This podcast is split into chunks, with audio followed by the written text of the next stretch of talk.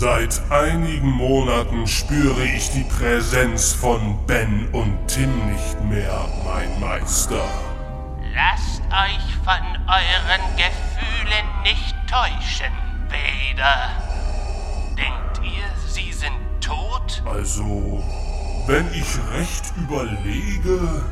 hm, hm, Nein.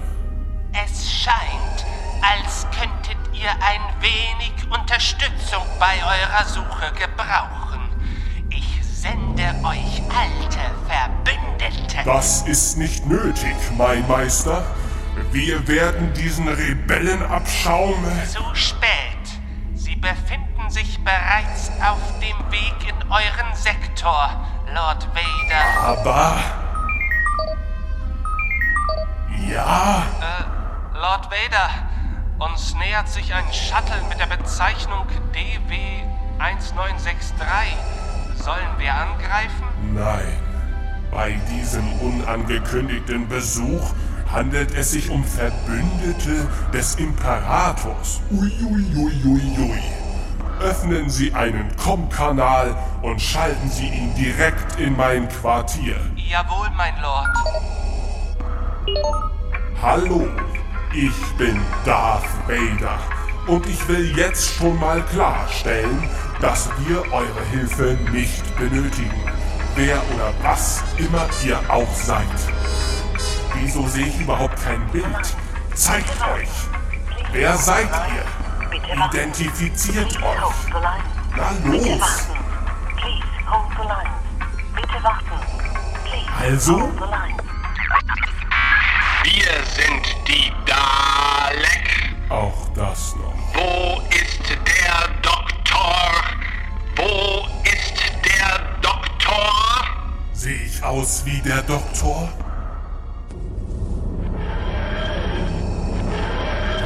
Was ist das für ein Geräusch? Nein, oder? Nein! Nein! Ich, ich bin im falschen Film!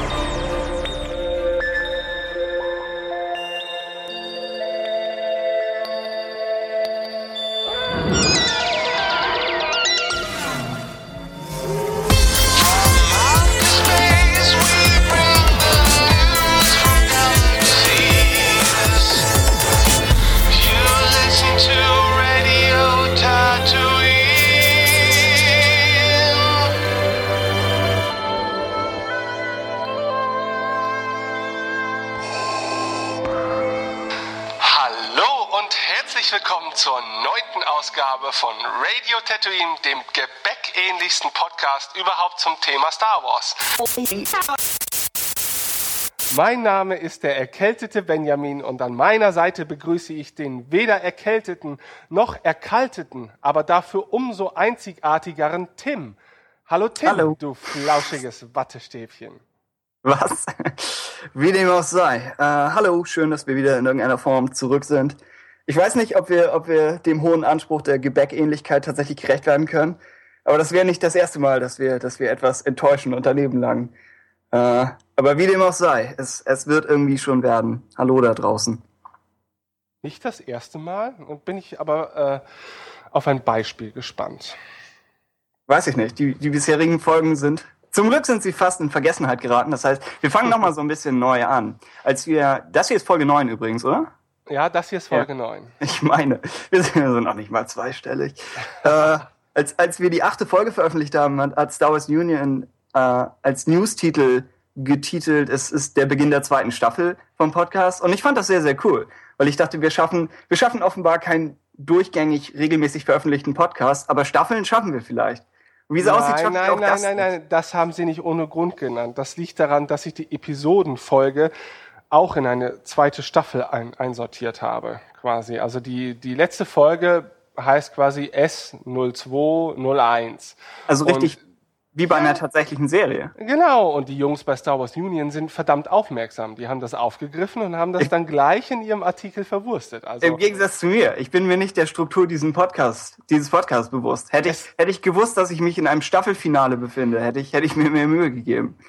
Aber Du jetzt- unterstellst ist mir das jetzt, dass ich hier irgendeine Struktur einbringen würde. Das stimmt gar nicht. Aber wir hatten uns so lange Zeit gelassen, da, da hielt ich es einfach für angebracht, so eine, eine Pseudostruktur einzubauen. Ja, es ist wieder lange her, seitdem wir die ist, letzte ist das Ausgabe hier jetzt die dritte Staffel? Darauf wollte ich ursprünglich hinaus. Hat die zweite Staffel nur eine Folge? Und wird sie auf Nein, ewig nein, die, nein, die nein. unter Hörern umstrittene Staffel sein? Also ich sag mal so, Serien wie Sherlock können sich das erlauben, nur drei Folgen pro Staffel zu haben. Die Ja. sollten wir mindestens schaffen. Ja, also drei Folgen sind das Mindeste, bevor wir wieder mit einer neuen Staffel uns brüsten können. Das heißt, das hier ist immer noch Staffel 2. Das ist immer noch Staffel 2 Alles klar.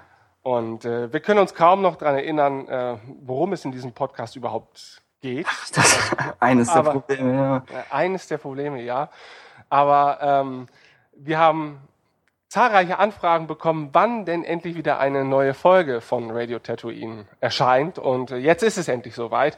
Ja, wir haben leider, leider Gottes zeitliche Probleme, äh, ganz gravierende. Ähm, letztes Mal, letztes Mal habe ich ein bisschen auf dich gewartet, Tim. Ja, Was? ja. Ähm, Ah. Dieses Mal bin ich, glaube ich, ein bisschen der Schuldige. ja. Es, es, es gehen Gerüchte um, dass du im letzten halben Jahr dem kompletten Land beim Umzug geholfen hast. wenn ihr da draußen in den letzten, wenn ihr da draußen in den letzten Monaten nicht umgezogen seid, das kann überhaupt nicht sein. Ich habe hab die Statistik nachgerechnet. Ja, das kann schon sein. Übrigens, Tim, habe ich dir schon erzählt, dass ich Ende des Monats auch umziehe? Oh nein.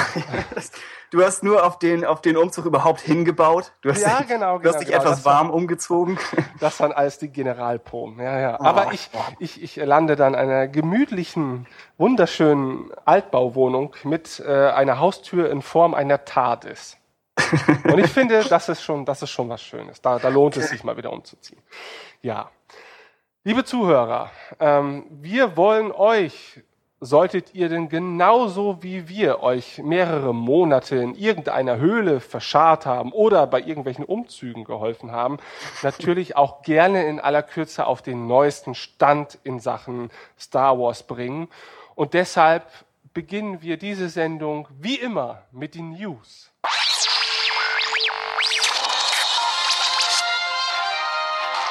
Die neuesten News Mitata Kia, Goanda Outer Rim.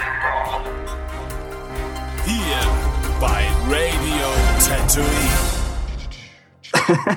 Jingle, jingle. Jingle, jingle. Ja, es gibt wieder zahlreiche News äh, zum Thema Star Wars, obwohl man eigentlich sagen muss, für diese lange Abwesenheitszeit unsererseits, so viel Neues ist, finde ich, gar nicht passiert. Ähm, aber dennoch gibt es einiges Neues zu Episode 7, Tim, nicht wahr? Ich meine, Neues im, im allerweitesten Sinne. Es, es ist passiert an irgendeinem Zeitpunkt, an dem wir uns noch dunkel erinnern vielleicht. Äh, aber was, was wir in, im, in der zweiten Jahreshälfte hatten, war zum einen der Drehbuchwechsel, der Drehbuchautorwechsel. Ob es, ob es ein Drehbuchwechsel war, wäre die große Frage dahinter. In jedem Fall ist äh, Michael Arndt, der seines Zeichens auch Toy Story 3 mitgeschrieben hat und Little Miss Sunshine, äh, ist von seinem Posten weg und Abrams und Kerstin, also J.J. Abrams, Lawrence Kerstin, schreiben jetzt das Drehbuch für Episode 7. Und wir wissen alle nicht so wirklich, was das bedeutet. Und als die News rauskamen, kamen gleichzeitig oder kurz verzögert diverse andere äh, Gerüchte raus, einige dramatischer als andere. Hat ein bisschen viel Wirbel gemacht und ist jetzt so ein bisschen verklungen, einfach weil, ja, weil keine neuen Informationen gekommen sind. Und wir einfach mal hoffen müssen, dass, dass der Wechsel äh, nicht, nicht zwangsläufig eine Katastrophe war. Äh, ich fand es ganz gut, dass einige darauf hingewiesen haben, dass die meisten größeren Filme, na, ich weiß nicht, ob es statistisch gesehen die meisten sind, aber viele größere Filme gehen durch mehrere Autoren durch, bis sie dann endlich erscheinen. In einigen Extremfällen gibt es sogar noch Nachdrehs. Das heißt, irgendjemand schreibt zuerst ganz normal das Drehbuch, dann setzt der Regisseur das um, macht damit vielleicht ein bisschen was anderes. Dann kommt am Ende nochmal wieder ein Autor und sie sagen, ja, wir wollen eigentlich den dritten Akt komplett anders haben. Also es geht, so extrem das auch gerade aussehen mag mit Episode 7 oder so extrem es im Herbst auch ausgesehen haben mag, es ist nicht, nicht das, das Seltsamste, was je in, in Hollywood passiert ist. Und ja, was soll man, was soll man sagen? Wie, wie besorgt bist du? Hat sich, hat sich das inzwischen beruhigt? Warst du je aufgeregt darüber? Ich war unglaublich aufgeregt darüber. Ah. Ähm, ich, also das kann natürlich alles bedeuten, aber eben auch nichts. Ne? Also ich sehe das auch eher entspannt. Ich denke, ähm, diese Nachricht würde wahrscheinlich oder könnte man auch über viele andere Filmprojekte hören. Ja. Ähm, nur hier wird natürlich in diesem Rahmen ein großes Spektakel daraus gemacht, weil natürlich die Erwartungshaltung vielleicht eine etwas größere ist. Ähm, es ist dennoch, glaube ich, unmöglich zu beurteilen, ob das jetzt was Gutes oder was Schlechtes ist. Ich meine, auf der einen Seite sage ich mir, okay, äh, wenn die Gerüchte stimmen, dass das Drehbuch quasi jetzt nochmal neu angesetzt wird, dass sich die grundsätzliche Story ändern könnte. Ne? Das ist die Sache, ja. Eben, ja. dann, dann fragt man sich natürlich schon, okay, der Film soll 2015 erscheinen, vielleicht wird es jetzt so langsam ein bisschen knapp, weil äh, ich glaube, andere Gerüchte sagen, dass äh, jetzt irgendwie im April oder Mai 2014 die Dreharbeiten beginnen sollen. Ähm, das, das ist natürlich schon ein sehr straffer Zeitraum.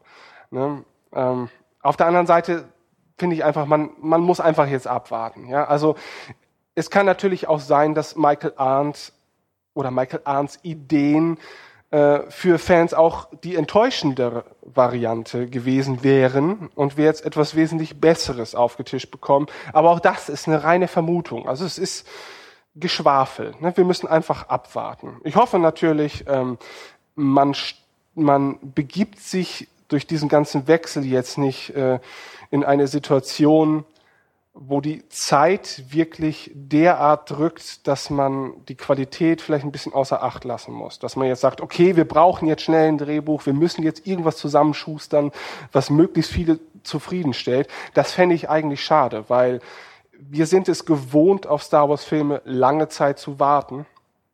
Und nicht immer kommt dabei was Gutes äh, raus. Das muss man Ja. natürlich auch dazu sagen. Aber ich finde, äh, Zeitdruck sollte keinen Einfluss auf die neuen Filme haben. Da warte ich lieber noch mal ein halbes Jahr länger oder ein Jahr länger und erlebe dann aber das allertollste Kinoerlebnis meines Lebens. Das, ja. Neben, neben Zeitdruck könnte das zweite Problem sein, dass, dass wir mit zunehmender Zeit höhere Erwartungen haben. Aber was will man machen? Ich meine, da, da kommen sie nicht raus. Nee. Vielleicht, wenn sie eine Reihe von Filmen veröffentlicht haben, vielleicht ist die Sache dann etwas entspannter. Ja. Ich finde es, ich find's nochmal zu dieser Sache, dieser Sache, ich finde es wichtig, dass J.J. Abrams ein Drehbuch verfilmt, auf das er tatsächlich Lust hat und von dem er halbwegs überzeugt ist. Das heißt, selbst, wir wissen nicht, zwischen wem die Spannungen waren, ob es überhaupt welche gab oder welche, ja, welche Personen nun welche Vision dafür hatten, weil einfach mehrere Köche involviert sind. Ja, schon mit Abrams, Caston, Arndt, wahrscheinlich noch Kathleen Kennedy. Man weiß nicht so genau, wer nun welche Geschichte wollte. Und wir haben immer noch die ursprüngliche George Lucas Version. Das die ur- ursprünglichen Treatments von ihm da drin.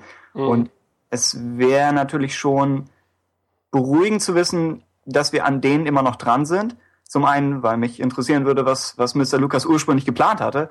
Äh, Und zum anderen, wie du schon sagst, wenn man das jetzt auch nochmal zurücknimmt, dann wird es zeitlich wirklich, wirklich knapp. Und neben den immensen Erwartungen sollte nicht noch Zeitdruck dazukommen, um sich, um sich die Dinge noch zusätzlich zu erschweren. Ja, es gab ein, gab ein paar Anmerkungen rund um den Autorenwechsel. Und natürlich sagt man, es ist ganz normal und wir haben uns von Arndt im, im guten Einvernehmen verabschiedet. Es ist alles okay. Sie sagen, was man erwarten würde, was aber vielleicht auch der Fall ist. Also hey, die Frage wäre, ob, ob Arndt am Ende Credit für das Drehbuch bekommt, am Ende des Films, oder ob sie sagen, es ist zu stark verändert von dem, was er ursprünglich geschrieben hat. Und das ist immer so eine Sache in Hollywood, wer eben weil so durch Autoren gewechselt wird, wer nun für was äh, den Credit bekommt. Ich meine in einer in einer Pressemitteilung für dazu kommen wir gleich für den für den Release-Termin von Episode 7. Ich meine, Drehbuch von Michael Arndt wurde nicht nochmal erwähnt, beziehungsweise er tauchte nicht nochmal als Drehbuchautor auf. Aber ich bin nicht sicher. Und es ist dann am Ende auch nur die Pressemitteilung, also man weiß es nicht. Ja, das, das dazu. Wir warten ab. Äh, weitere, weitere Episode 7 News im Angebot? Fragezeichen. Ja, es sind, äh, es sind einige Vorsprechdialoge aufgetaucht äh, von einigen Charakteren, die Mhm. Namen Rachel und Thomas tragen. Ja, Äh, jewe jeweils einer, nicht mehrere Charaktere namens Rachel. Ach so, ja. Angriff ja. der Klonkrieger. Nein, nein, aber ja. Aber, aber Tim, bei wem handelt es sich denn äh, um Rachel? Um wen handelt es sich denn bei Rachel und Thomas? Es, es könnte sich um, um irgendwen handeln. Ich glaube, es sind zumindest Hauptrollen für Episode 7 oder sehr wichtige Nebencharaktere. Und die Namen sind natürlich Platzhalter und die Vorsprechdialoge selbst sind oder waren es auch und wurden verwendet als, ich weiß nicht ob, zumindest im, im englischsprachigen Raum, also ich meine in den USA und ich meine in England, wurden diese Castings abgehalten. Und ich meine, sie waren sozusagen offen für alle. Das heißt, nicht, nicht speziell für, für eine ausgewählte Schauspieler. Ich glaube, theoretisch könnte jeder dahin gehen. Und der, der Dialog selbst, hast, hast du ihn damals gelesen, als er, als er rauskam? Ich habe ihn gelesen, aber ich habe gedacht, als Service für unsere Hörer Ja. ähm, tragen wir ihn hier vor, denn das passt natürlich. Was? Wir sind zwei Menschen. Ähm, Gott. nur wer ist die Rachel? Ja, nicht sicher. Wir könnten eine Münze werfen. Wollen wir das wirklich einmal lesen? Ja, ist das. Doch, ich denke schon. Ich denke schon. Moment, ich versuche den Link zu öffnen. Okay. Es, es hat gewisse Ähnlichkeiten mit einer Szene aus Hunger Games. Also so ein bisschen, nicht, nicht Wort für Wort, aber so ein bisschen diese Dynamik. Und tja, und man kann, man kann vielleicht so ein bisschen daraus rausinterpretieren, was für Arten von Leuten sie so suchen. Aber ich denke nicht, dass man zu sehr Rückschlüsse auf die tatsächlichen Charaktere schließen kann. Ich glaube, die wollen einfach nur wissen, wie man so ungefähr sowas als Schauspieler lösen würde. Ja, was? Äh, fang einfach irgendwo mit irgendwem an. Du bist Thomas, also musst du anfangen. Thomas, okay. Brauchen wir die, die Scene Direction am Anfang? Dieses Rachel müht sich damit ab, Thomas zu stützen. Äh, während sie langsam eine verlassene Landstraße hinuntergehen. Blut tropft von seinem Bein. Sehr bildhaft. Er versucht, einen Apfel hinunterzuwürgen. Man sollte meinen, er hätte wichtigere Probleme als diesen Apfel. Im Moment. Aber gut. Äh, Thomas, scherhaft. Wir lesen übrigens die deutsche Übersetzung von Star Wars Union. Also jegliche, jegliche, jeglicher Credit sollte da an die gehen. Äh, kannst du nicht schneller gehen? Moment, ich bin verwundet, oder? Ja. Ja, ich denke. Weil ich bin kein, bin kein ausreichend guter Schauspieler, um den Unterschied zu spielen. Also, kannst du nicht schneller gehen? Halt deinen Mund und iss deinen Apfel. Ich hoffe, das ist die erste Dialogzeile von Episode 7. Äh, das, das hat ihm gefallen, aber jeder Schritt tut ihm mörderisch weh. Dort vorne ist eine Scheune. In Scheune, Nachmittag. Eine große Scheune, dunkel und feucht. Rachel bedeckt den Boden mit Heu und breitet dann ihren Schlafsack aus. Thomas sucht in ihrem Rucksack nach etwas, das er als Verbandzeug benutzen könnte. Du brauchst Ruhe. Sie hilft ihm, sich hinzulegen und ist mit ihrem Gesicht dabei nur Zentimeter von seiner offenen Wunde entfernt. Sie zuckt unwillkürlich zusammen. Ah, tut mir leid. Ich, ich weiß, es ist... Oh Gott. Kein Problem. Ich bin einfach nur kein großer Fan von Blut. Weißt du, für so ein toughes Mädchen bist du etwas empfindlich. Ich glaube, Thomas ist schizophren. Ich, le ich lese ihn stark unterschiedlich. Meine Rachel ist auch nicht besonders weiblich. Ähm, Okay. Du, du hast noch immer hohes Fieber. Und du musst noch etwas essen. Ah, Ich habe keinen Hunger. Das war keine Bitte. Wow. Back you off. Äh, Moment. Sie setzt sich neben ihn und holt ein Laib Brot heraus. Rachel, danke, dass du mich geholt hast. Eine Familie muss zusammenhalten, oder? Sie will aufstehen. Er ergreift ihre Hand und ist plötzlich ganz ernst. Hör zu. Wenn ich es nicht schaffe. ja. Aber wenn ich es nicht. Bevor er weitersprechen kann, fällt sie neben ihm zu Boden und sieht ihm direkt in die Augen. Du wirst nicht sterben. Ich verbiete es dir, okay? Okay. Versuche zu schlafen. Und du? Ich auch. In einer Weile. Ah, Okay. Smash Cut to Black. Oh, Äh, Ein, ein neuer Tiefpunkt für den Podcast. Aber wie dem auch sei. Wie, wie ihr hoffentlich gesehen, gesehen habt, ist, ist keinerlei Information rauszuholen aus dem Ganzen. Es, Ja. es sind halt wahrscheinlich Platzhalter-Dialoge, Ja. einfach nur so eine gewisse Dynamik zwischen zwei Charakteren offenbaren sollen und das eignet sich natürlich für so ein Vorsprechen besser, als wenn man da jetzt wirklich eine, eine Star Wars-Situation, die für die wenigsten, glaube ich, äh, vorsprechenden Schauspieler greifbar ist, äh, jetzt für so ein Casting irgendwie ranzieht. Ja, Von daher, glaube ich, sollte man jetzt einfach auf gar nichts schließen aufgrund dieses geleakten Dokuments. Stell dir vor, du gehst zum Castingtermin und sollst Schauspielern wie Thomas in einem Bagdad-Tank auf und ab schwebt und blubbern irgendwelche Laute von sich gibt. Du hast keinerlei Dialoge. Es geht nur um den Ausdruck der Panik in deinen Augen. Dich sicher. Gut, was, was haben wir noch an News? Ja, es gibt anscheinend einen offiziellen äh, Release-Termin für Episode 7. Nicht wahr? Ja, ich, ich meine, es ist angeblich der 18. Dezember 2015. Das heißt, Star Wars zum ersten Mal wird's weihnachtlich und es wird etwas länger dauern, als, als wir erwartet hatten, bis wir den Film sehen. Aber es ist immer noch 2015.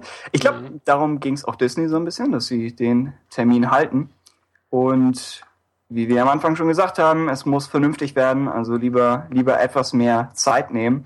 Und ich meine, irgendjemand hatte auf Twitter, ich meine, Pablo Hidalgo von, oh, wo, aus, aus welcher Richtung kommt er nochmal? Ist das Lucas Licensing? Nicht sicher. Aber er meinte, dass, dass das finale Release-Date, das wir jetzt haben, auch wenn es nach hinten verschoben wurde, ist es immer noch ein früheres Datum als nie.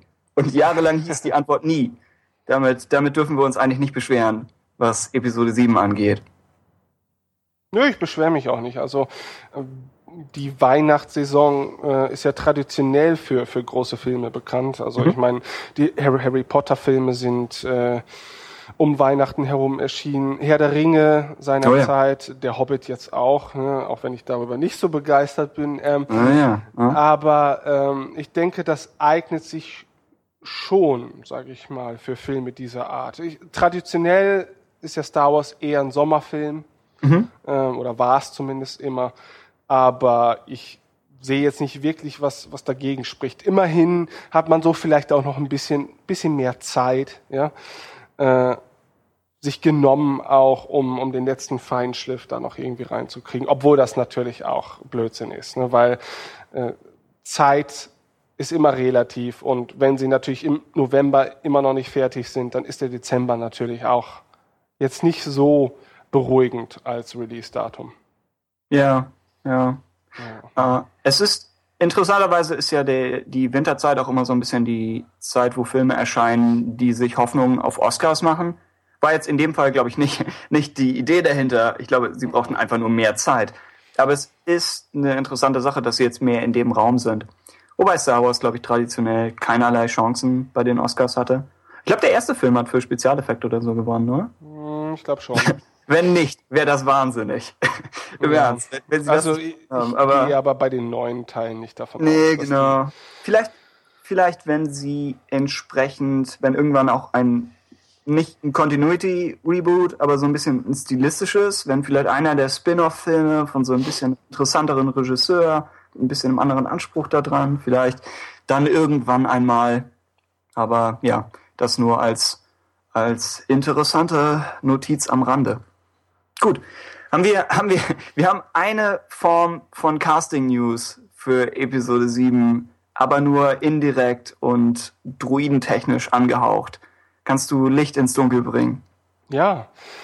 Äh, einer der beliebtesten Star Wars Charaktere wird definitiv auch in Episode 7 eine Rolle spielen, nämlich IG-88. Nein, ähm, R2D2 ist mit dabei. Und ähm, ob ich meine, ich glaube, man konnte es erwarten.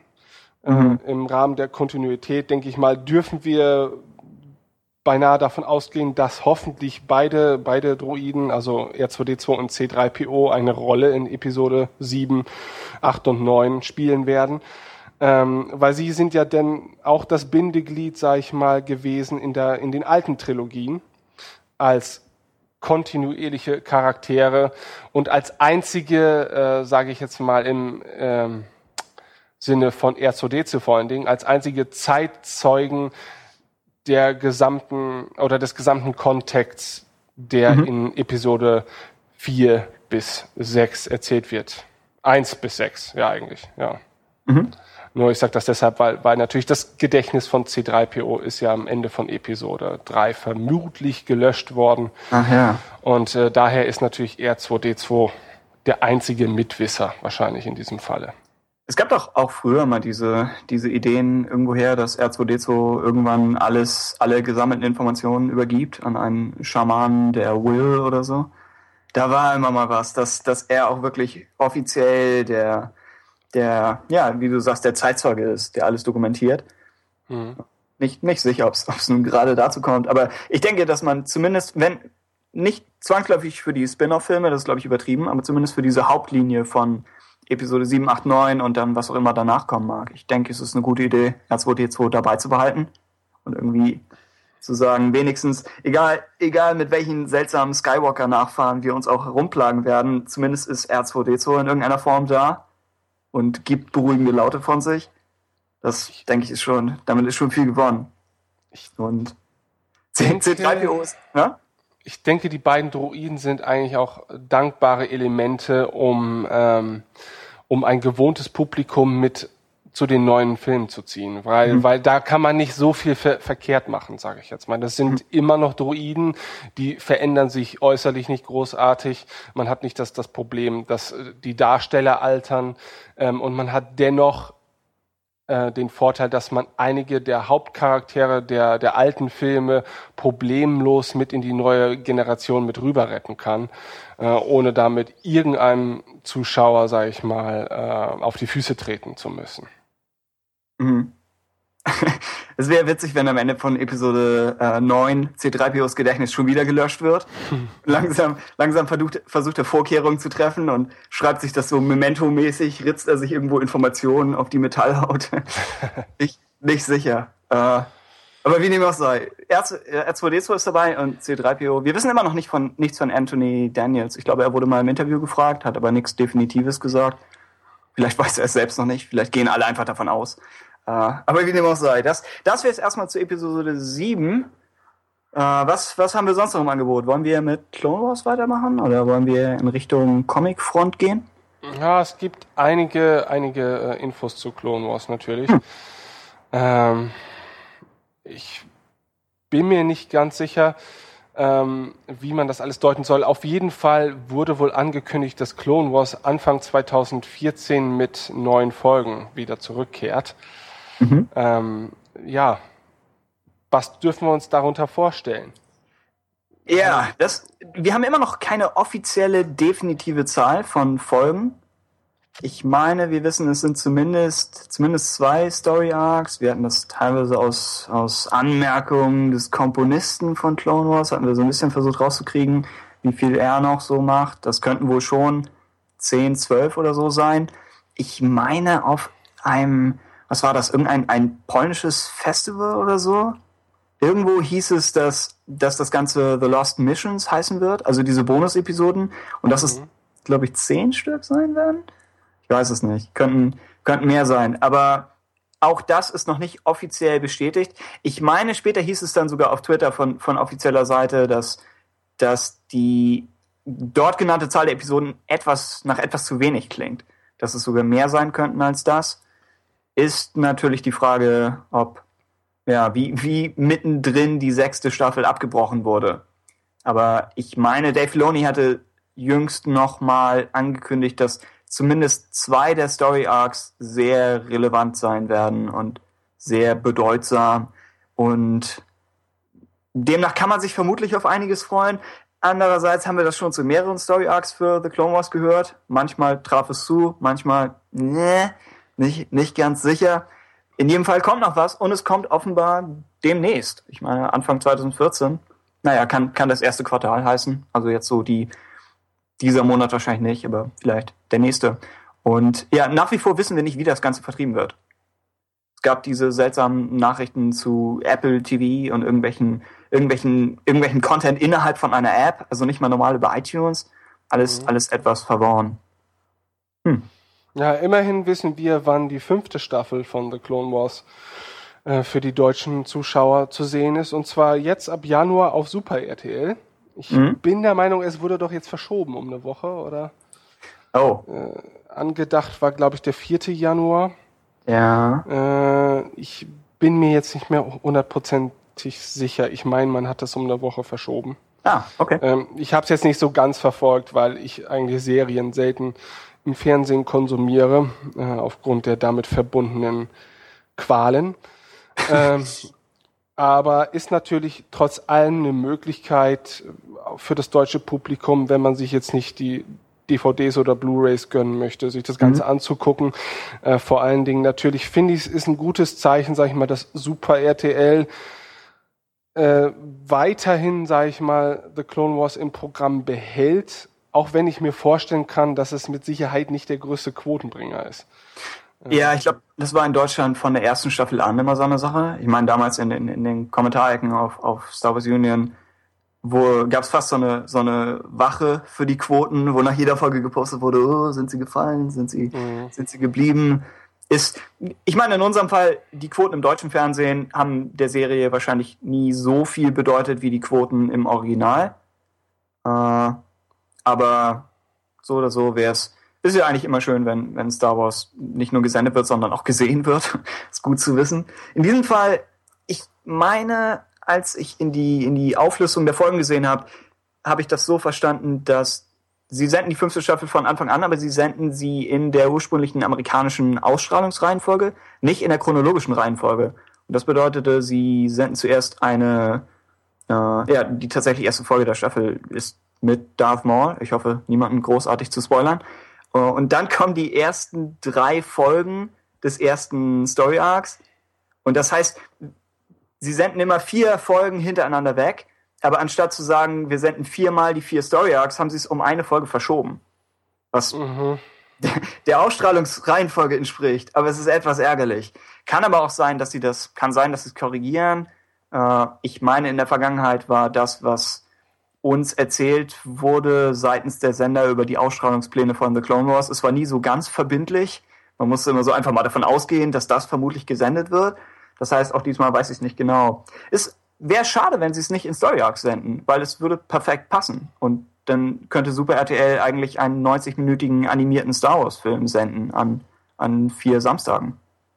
Sollte, sollte sich gut bewerben lassen, sollte funktionieren. Man hat nicht das Problem, dass man, dass man irgendwo mittendrin in der Geschichte einsteigt.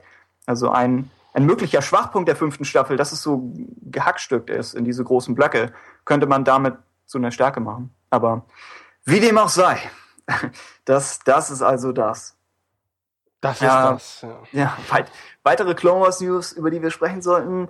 Ich glaube, ja genau, in Sachen Lost Missions, wer auf Star Wars Union nachsehen will, der findet eine, ein, ein paar Ideen zur Handlung zu diesen, zu diesen Folgen, äh, zusätzlich zu dem, was offiziell veröffentlicht wurde. In diesem Fall sind es aber auch nur Sachen, die aus einem angeblich gezeigten Trailer stammen, glaube ich.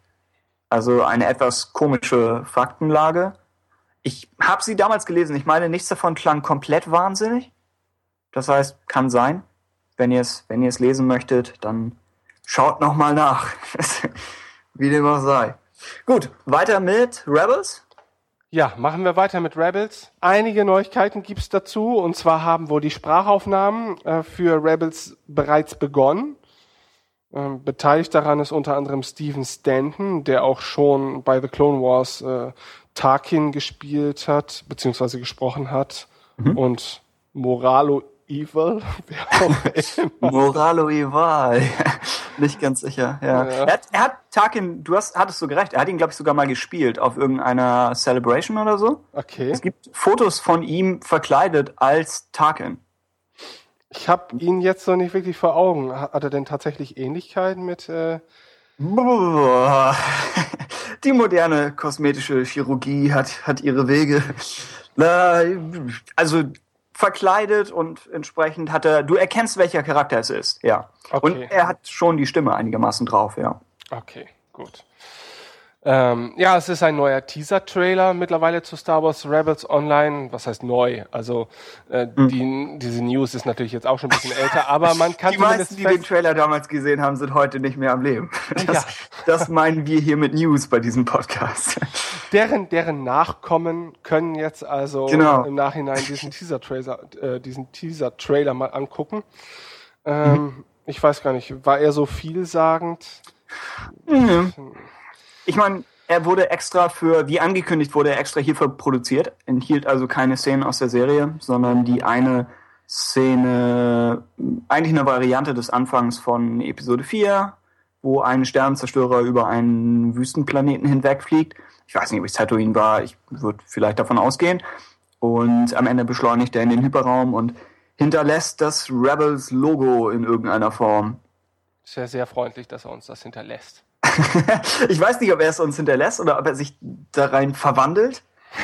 Also, Transform. Ob, beim Hyperraumsprung, wenn, wenn das ist, was Han Solo meint, wenn, wenn er sagt, man muss die Kalkulation hinkriegen, sonst verwandelst du dich in das Logo einer Fernsehserie oder du fährst durch einen Stern. so wie der, der Unwahrscheinlichkeitsantrieb bei Anhalter durch die Galaxis. Wie dem auch sei, in irgendeiner Form werden, wird uns das Logo gezeigt. Und davor eben dieser Sternenzerstörer. Man kann an den Raumschiffen nicht so viel über den Stil, über den optischen Stil der Serie ablesen. Sah, fand ich, sehr ordentlich aus. Nicht grundlegend anders als Clone Wars. Die Farben waren vielleicht alle ein bisschen heller. Es hieß ja immer, das Ganze wird optisch sich an Ralph McQuarrie Sachen orientieren. Und okay, wenn man, wenn man das weiß, kann man es vielleicht so ein bisschen drin lesen. Wirkte, wirkte ein bisschen anders als Clone Wars, aber nichts, wo man wirklich den, den Finger drauf, drauf legen könnte. Ja. Also ich bin mir noch, auch noch nicht so ganz sicher. Also es gab dann ja eine weitere News, äh, einiges an Concept Art, was präsentiert wurde ähm, auf dem New York Comic Con Panel. Hm. Und ja. da wurde ja unter anderem ähm, die Figur des Inquisators ja, nicht sicher. Inquisitor, Inquisitor? Ja. ja.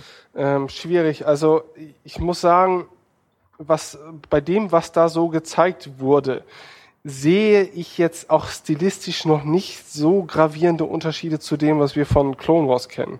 Ja. Ähm, ich meine, Raumschiffe zeigen ist eh eine Sache. Ja, das sind das sind statische Objekte und auch die sehen ähnlich stilisiert aus wie das, was wir von äh, The Clone Wars kennen. Mhm. Und der Inquisitor, ja, also das eine Bild, das wir von ihm sehen, ist vielleicht nicht das vorteilhafteste. Der Blick ist ein bisschen komisch. Ja, ja, durchaus. Die Pose etwas, etwas sinnfrei. Äh, genau, wir haben ein gerendertes Bild und, also was, was ihn als Figur angeht und dann noch eine Reihe von Concept Art. Und inzwischen ist auch noch eine Actionfigur von ihm rausgekommen. Also Bilder sind erschienen, noch nicht, noch nicht die Figur selbst. Mhm. Und ja, wie du schon sagst, es ist ein bisschen, bisschen komisch, dass es so ähnlich ist wie Clone Wars. Es hat nicht diesen holzbemalten Look. Die Figuren sind aber schon texturiert. Es gibt ja auch, es gibt ja auch genügend animierte Serien, wo einfach die Charaktere, jede, jede Fläche auf dem Charakter ist einfach farbig, aber es ist nicht wirklich eine, ja, sind nicht wirklich Details drauf. Mhm. Also es ist, das Material ist nur eine Farbe, es ist nicht wirklich eine Textur. Und er hat schon ein bisschen was. Also es sieht nicht so ganz so billig aus wie einige andere animierten Sachen, die fürs, fürs Fernsehen produziert werden. Ist schon, schon ordentlich. Aber es ist etwas komisch zu sagen, wir, wir gehen weg vom Stil von Clone Wars, weil das ja auch bedeutet, alle Modelle, die sie gebaut haben, können sie nicht nochmal verwenden. Sie müssen eigentlich nochmal von neu anfangen und wir sind wieder vielleicht da, wo im Hintergrund jeder Szene ein paar, paar Twi'leks oder Twi'leks und Rhodianer zu sehen sind und das ist dann die Mos Eisley Cantina, weil einfach noch nicht mehr Modelle gebaut sind und sich einfach man pro Folge nur so und so viele Modelle bauen kann. Das ist ein bisschen, ein bisschen komisch, dass sie sagen, wir machen was, das nur ein bisschen anders ist. Ich meine, es, es, ist ja. halt ein bisschen schwierig, aufgrund der gezeichneten Bilder jetzt das komplette Art-Design, sag ich mal, herzuleiten. Aber genau, äh, ich sehe da noch nicht wirklich so das Konzept dahinter. Also ich finde zum Beispiel auf dem, was gezeigt wurde, wir verlinken es natürlich auch in den Shownotes, falls ihr die Bilder noch nicht gesehen haben solltet, mhm. dass so manche Charaktere, wie zum Beispiel die Stormtrooper, sehen eigentlich, finde ich, im Vergleich zu Clone Wars wiederum sehr detailliert aus. Ähm, mhm aber der Inquisitor selbst zum Beispiel erinnert mich doch stark an das, was wir von Clone Wars kennen. Er, er wirkt schon detaillierter dargestellt. Also das muss ich ganz ehrlich sagen. Die Texturen Aha. sind ein bisschen, bisschen höher aufgelöst, so, so scheint es. Es wird ein bisschen mehr auf Details ähm, geachtet, aber es wirkt dann dennoch von den Proportionen her und von dem Ganzen drumherum, als wären es einfach nur ein bisschen, bisschen aufpoliertere Screenshots als Mhm. aus irgendeiner äh, Clone Wars Folge. Es- Und naja, wo, wo du schon sagst von irgendeiner aus irgendeiner Clone Wars Folge, es, es hilft ihm nicht, dass es innerhalb von Clone Wars einen Charakter gab, der so ähnlich aussah in der in der Mortis Trilogie, falls du die gesehen hast, wo sie sie sind drei Folgen lang auf so einer seltsamen Parallelplanetenwelt, wo die unterschiedlichen Seiten der Macht in irgendeiner Form repräsentiert werden, glaube ich, nicht sicher. Und einer der Charaktere, der sozusagen alle Sith auf einmal repräsentiert, sieht ein bisschen so aus wie der Inquisitor hier. Nicht exakt, also nicht die gleiche Spezies, aber so ein bisschen, ja. Spezies ist übrigens Pauaner, also die, die, die Leute von Utapau, beziehungsweise eine der zwei Spezies von da, äh, die, die hochgewachsenere. In Episode 3 Tion Maddon, der Obi-Wan Kenobi begrüßt, also das ist die, solche Hörer, die das Bild nicht vor Augen haben, erinnert euch ungefähr an ihn, der, der von Zehntausenden von Kampfdruiden berichtet. Äh, ja, Sturmtruppen sehen, genau, wie du sagst, ein bisschen detaillierter. Das Material sieht auch ein bisschen echter aus, weil sie so einen Glanzeffekt haben. Bisschen Actionfigurenmäßig, aber es sieht nicht mehr so aus, als ob absolut alles aus Holz wäre. Bisschen mehr, ja, schon, schon interessant. Mal schauen. Die Frage ist ja auch, ob, ob äh, Star Wars Rebels das gleiche Budget bekommt wie Clone Wars. Ob sie, ob sie das hinkriegen. Vom Concept Art bisher könnte man sagen, ja, vielleicht. Vielleicht. Doch, also ich denke schon. Also ich Und denke, selbst- hm? Disney wird, wird äh, mit der Star Wars Lizenz, glaube ich, jetzt nicht anfangen, da irgendwelche halben Sachen zu machen. Die, die werden da schon ordentlich Geld reinbuttern, dass das Ganze im Zuge von Episode 7 einfach mit aufgebauscht werden kann. Und ich glaube, da will man einfach keine, kein Billigprodukt veröffentlichen. Das Gute ist ja auch, dass inzwischen die Technik sechs Jahre weiter ist, was ja bei animierten Serien durchaus was bedeutet. Das heißt, so Sachen, die bei Clone Wars erst später zugekommen sind, wie vernünftige Kleidungssimulation, das könnte in Rebels von Anfang an bei sein, wo sie bei Clone Wars noch gesagt haben, wenn, wenn Vader sich schnippisch umdreht und der Umhang wirbelt um ihn herum, das, das war damals noch ein, ein unmöglicher Menschheitstraum. Jetzt ist es machbar. Äh, hoffe ich, hoffe ich zumindest. Aber man, man muss sich auch da, oder man muss auch da, glaube ich, seine eigenen Grenzen kennen. Ne? Weil wenn du eh schon so ein äh, stilisiertes Design vermitteln möchtest, ne, dann musst du aufpassen, dass du irgendwann nicht wiederum zu realistisch wirst. Oh ne? ja. Also Ja. was die Animationen angeht, die waren ja nun auch bei, bei The Clone Wars, war das ja weit von Motion äh, Capturing entfernt. Ähm, Aber nach ein paar Folgen hat man das verinnerlicht als Zuschauer. Wenn du da natürlich in so ein animiertes Konzept äh, zu viel Realismus reinbringt, dann wirkt es unter Umständen noch viel befremdlicher, als wenn es wieder komplett abstrakt äh, ist. Ne? Und da ist der Technikfortsprung oder Vorsprung oder der Technikfortschritt ist da nicht unbedingt ähm, der Vorteil des Produktes, ne, sondern nach wie vor, sage ich mal, muss die künstlerische Aufsicht sagen können, okay, äh, wir wollen hier ein, ein, ein Kunstprodukt natürlich auch in irgendeiner Art und Weise an den Mann bringen und ähm, das unterliegt gewissen Grenzen halt eben auch. Du meinst, das Wichtigste ist, dass das Ziel einheitlich ist, ne?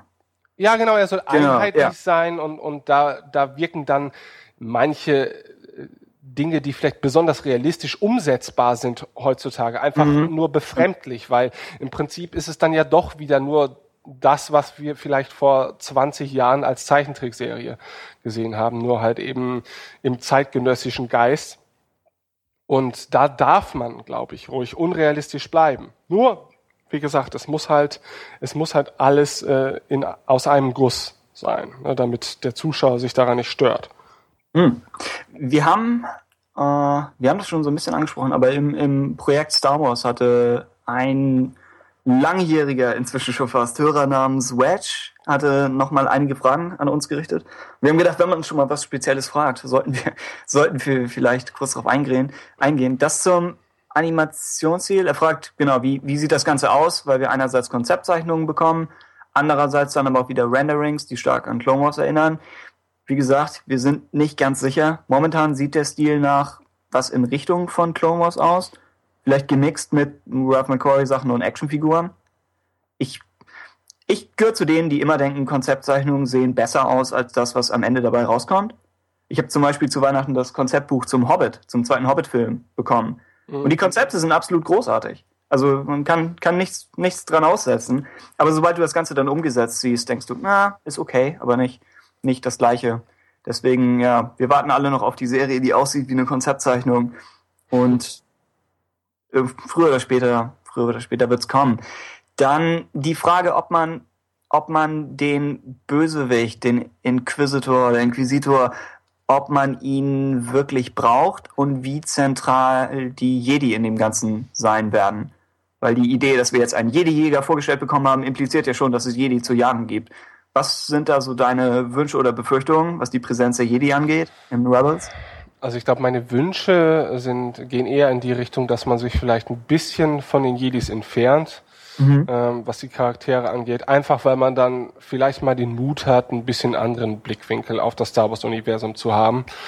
Ähm, denn das besteht ja nun mal aus weitaus mehr Personen als immer nur irgendwelchen Jedis, die zufällig immer im Zentrum des Interesses sind. Ähm, das fände ich eigentlich ganz spannend und ich könnte mir auch vorstellen, dass so eine Serie äh, vielleicht auch diesen Mut zeigen kann, ne, weil es ja nun mal eben nicht das Kernprodukt in Sachen Star Wars ist und da hat man vielleicht andere Freiheiten als äh, vielleicht bei, bei Episode 7 bis 9 und ähm, ich kann mir das durchaus vorstellen und, und ich bin auch der Meinung, dass es jetzt nicht dagegen spricht, äh, wenn man jetzt irgendwelche Konzepte von irgendwelchen Jedi-Fightern oder Raumschiffen sieht. Die, sie sollen natürlich oder sie können natürlich weiterhin gerne in, in den Geschichten vorkommen. Aber persönlich, sag ich mal, begrüße ich es, wenn die Jedis ausnahmsweise mal nicht im Mittelpunkt des Interesses stehen. Mhm. Wir sind auch zeitlich schon recht nah an Episode 4. Ich meine irgendwie, ich weiß nicht, wie viele, wie viele Jahre davon entfernt, aber irgendwie nur drei oder vier. Das heißt, in die Hochzeiten der Jedi-Jagd müssten schon hinter der Serie liegen, wenn sie dann beginnt. Und ich denke, das ist, ja, ist eine gute Idee. Wahrscheinlich ein Hauptcharakter wird wahrscheinlich ein Jedi sein in irgendeiner Form. Einfach, um mit dem Inquisitor als Antagonisten irgendwie klarzukommen.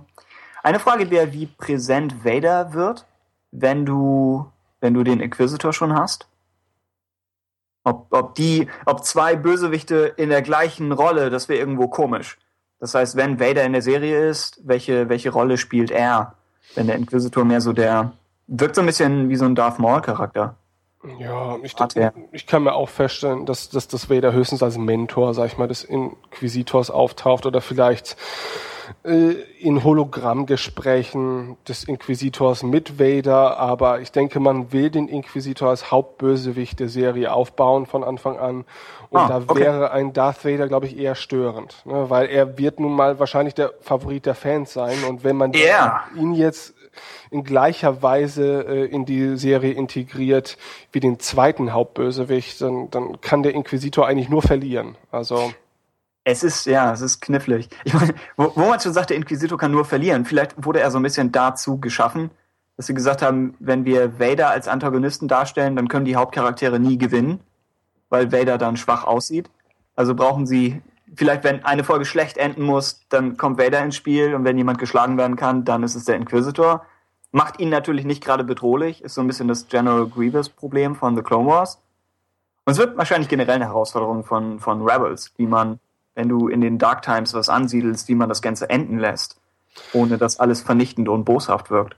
Das, das Problem haben natürlich alle Star Wars Bösewichte. Ne? In allen Star Wars Produkten, die jemals auf, auf äh, der Welt erschienen sind und noch erscheinen werden. Ne? Dass wenn du natürlich Darth Vader als Bösewicht nicht antasten willst, obwohl du ja im Imperator, sag ich mal, einen Bösewicht hast, der eigentlich ja noch eine Stufe höher steht, ähm, nur vielleicht nicht so die unmittelbare Bedrohung wie Darth Vader darstellt, ähm, hast du natürlich immer das Problem, dass du Bösewichte schon als Bedrohung darstellen möchtest, aber niemals den Status von, von Vader antasten möchtest. Und das ist, das ist schwierig, glaube ich. ne? Also wenn ich ja jetzt zum Beispiel an die Thrawn-Trilogie denke, äh, Thrawn ist ja durchaus als Bedrohung wahrzunehmen in diesen Büchern. Ne? Ja. Ähm, ohne jetzt wirklich ständig einen Vergleich aushalten zu müssen äh, zu, zu Darth Vader, finde ich. So, ähm, das hängt natürlich aber auch damit zusammen, dass Vader da nur noch ein Phänomen der Vergangenheit ist. Ne? Mhm. Diesen Vorteil hat natürlich der Inquisitor nicht. Und ähm, ja, ich denke auch, und das sagtest du ja bereits auch, also er wird wahrscheinlich der, der Verlierer sein. Ohnehin, äh, wir hören ja in Episode 4 nichts mehr von ihm. Also muss er ja zwangsläufig wahrscheinlich irgendwann in der Versenkung verschwinden. Und ähm, gut, solange er denn nach wie vor als Bösewicht für Rebels taucht, für die Dauer dieser Serie und man es schafft, ihn auch wirklich als Bedrohung aufzubauen und, und dass er nicht wieder nur so ein Abklatsch von, von irgendeinem Darth Maul oder irgendeinem Vader ist, einfach nur, weil man den eigentlichen Charakter nicht verwenden will, dann freue ich mich drauf. Aber ich bin skeptisch. Also Bösewicht und Star Wars, das, das, das ist immer sehr schwierig. Also mhm. Helden sind, sind da, glaube ich, einfacher umzusetzen. Ja, zu dem Thema, ich glaube, irgendwo hieß es, dass wir zwei starke weibliche Hauptcharaktere bekommen. Ich habe dazu nicht nochmal eine News in die, in die Shownotes gepackt, aber ich meine, ich hatte das von relativ offizieller Seite gelesen. Nicht ganz sicher. Also behandelt es mehr als so ein leicht luftiges Gerücht. Aber ich meine, sie versuchen, das, das Erbe von Ahsoka Tano anzutreten in irgendeiner Form. Und ja, mal schauen, mal schauen, was daraus wird. Uh, okay, womit, womit machen wir weiter? Comics? Spiele? Mm, Spiele. Lass uns doch mal kurz über die Spiele reden. Mhm. Ähm, da gibt es wenige News, aber immerhin. Äh, Battlefront, darüber hatten wir ja bereits gesprochen, der von Electronic Arts angekündigte Multiplayer-Shooter im Star Wars-Universum, ähm, ist erstmal verschoben worden. Einen genaueren Zeitrahmen hat man eigentlich nicht genannt. Das Ganze hängt damit zusammen, dass ähm, ein anderes Produkt von Electronic Arts, Battlefield 4, ja nun schon seit einigen Wochen äh, in freier Wildbahn anzutreffen ist, ja. aber nicht ganz so problemfrei läuft. Also ähm, die Leute, die spielen, werden wissen, dass es da häufig Probleme gibt in Bezug auf Serverauslastung, ständige Spielabbrüche und sonstige Fehler in diesem Spiel. Also fertig ist das Ganze noch nicht. Ähm, das Problem an der ganzen Sache ist, äh, dass Battlefield 4 natürlich von DICE betreut wird, also einem Entwicklerstudio im Hause von Electronic Arts und DICE halt eben auch für Battlefront oder für die Entwicklung zuständig ist.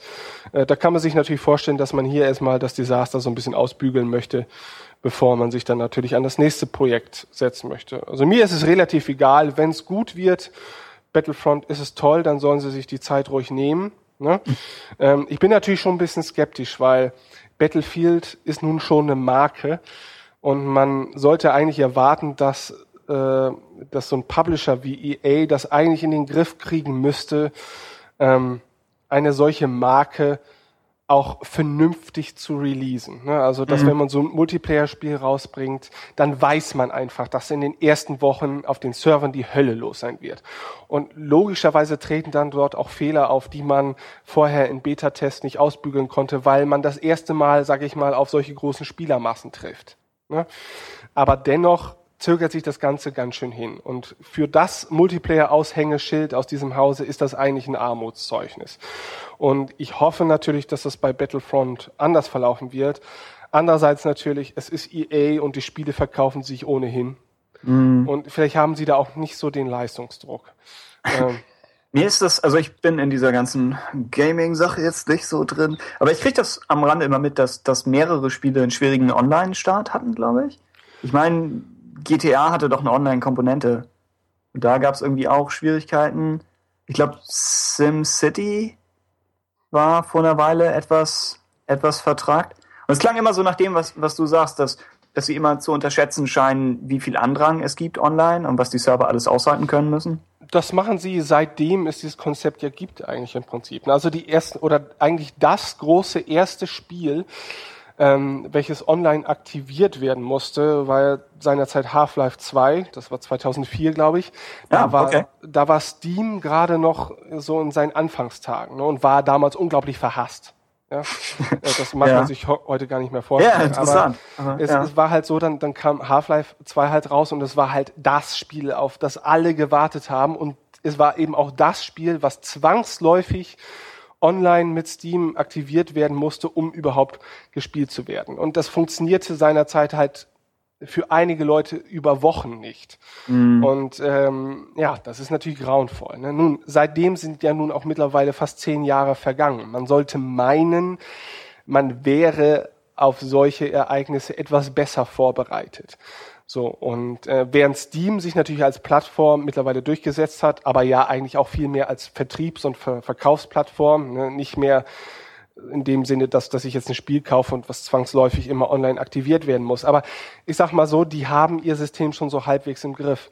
EA hat eigentlich immer Probleme.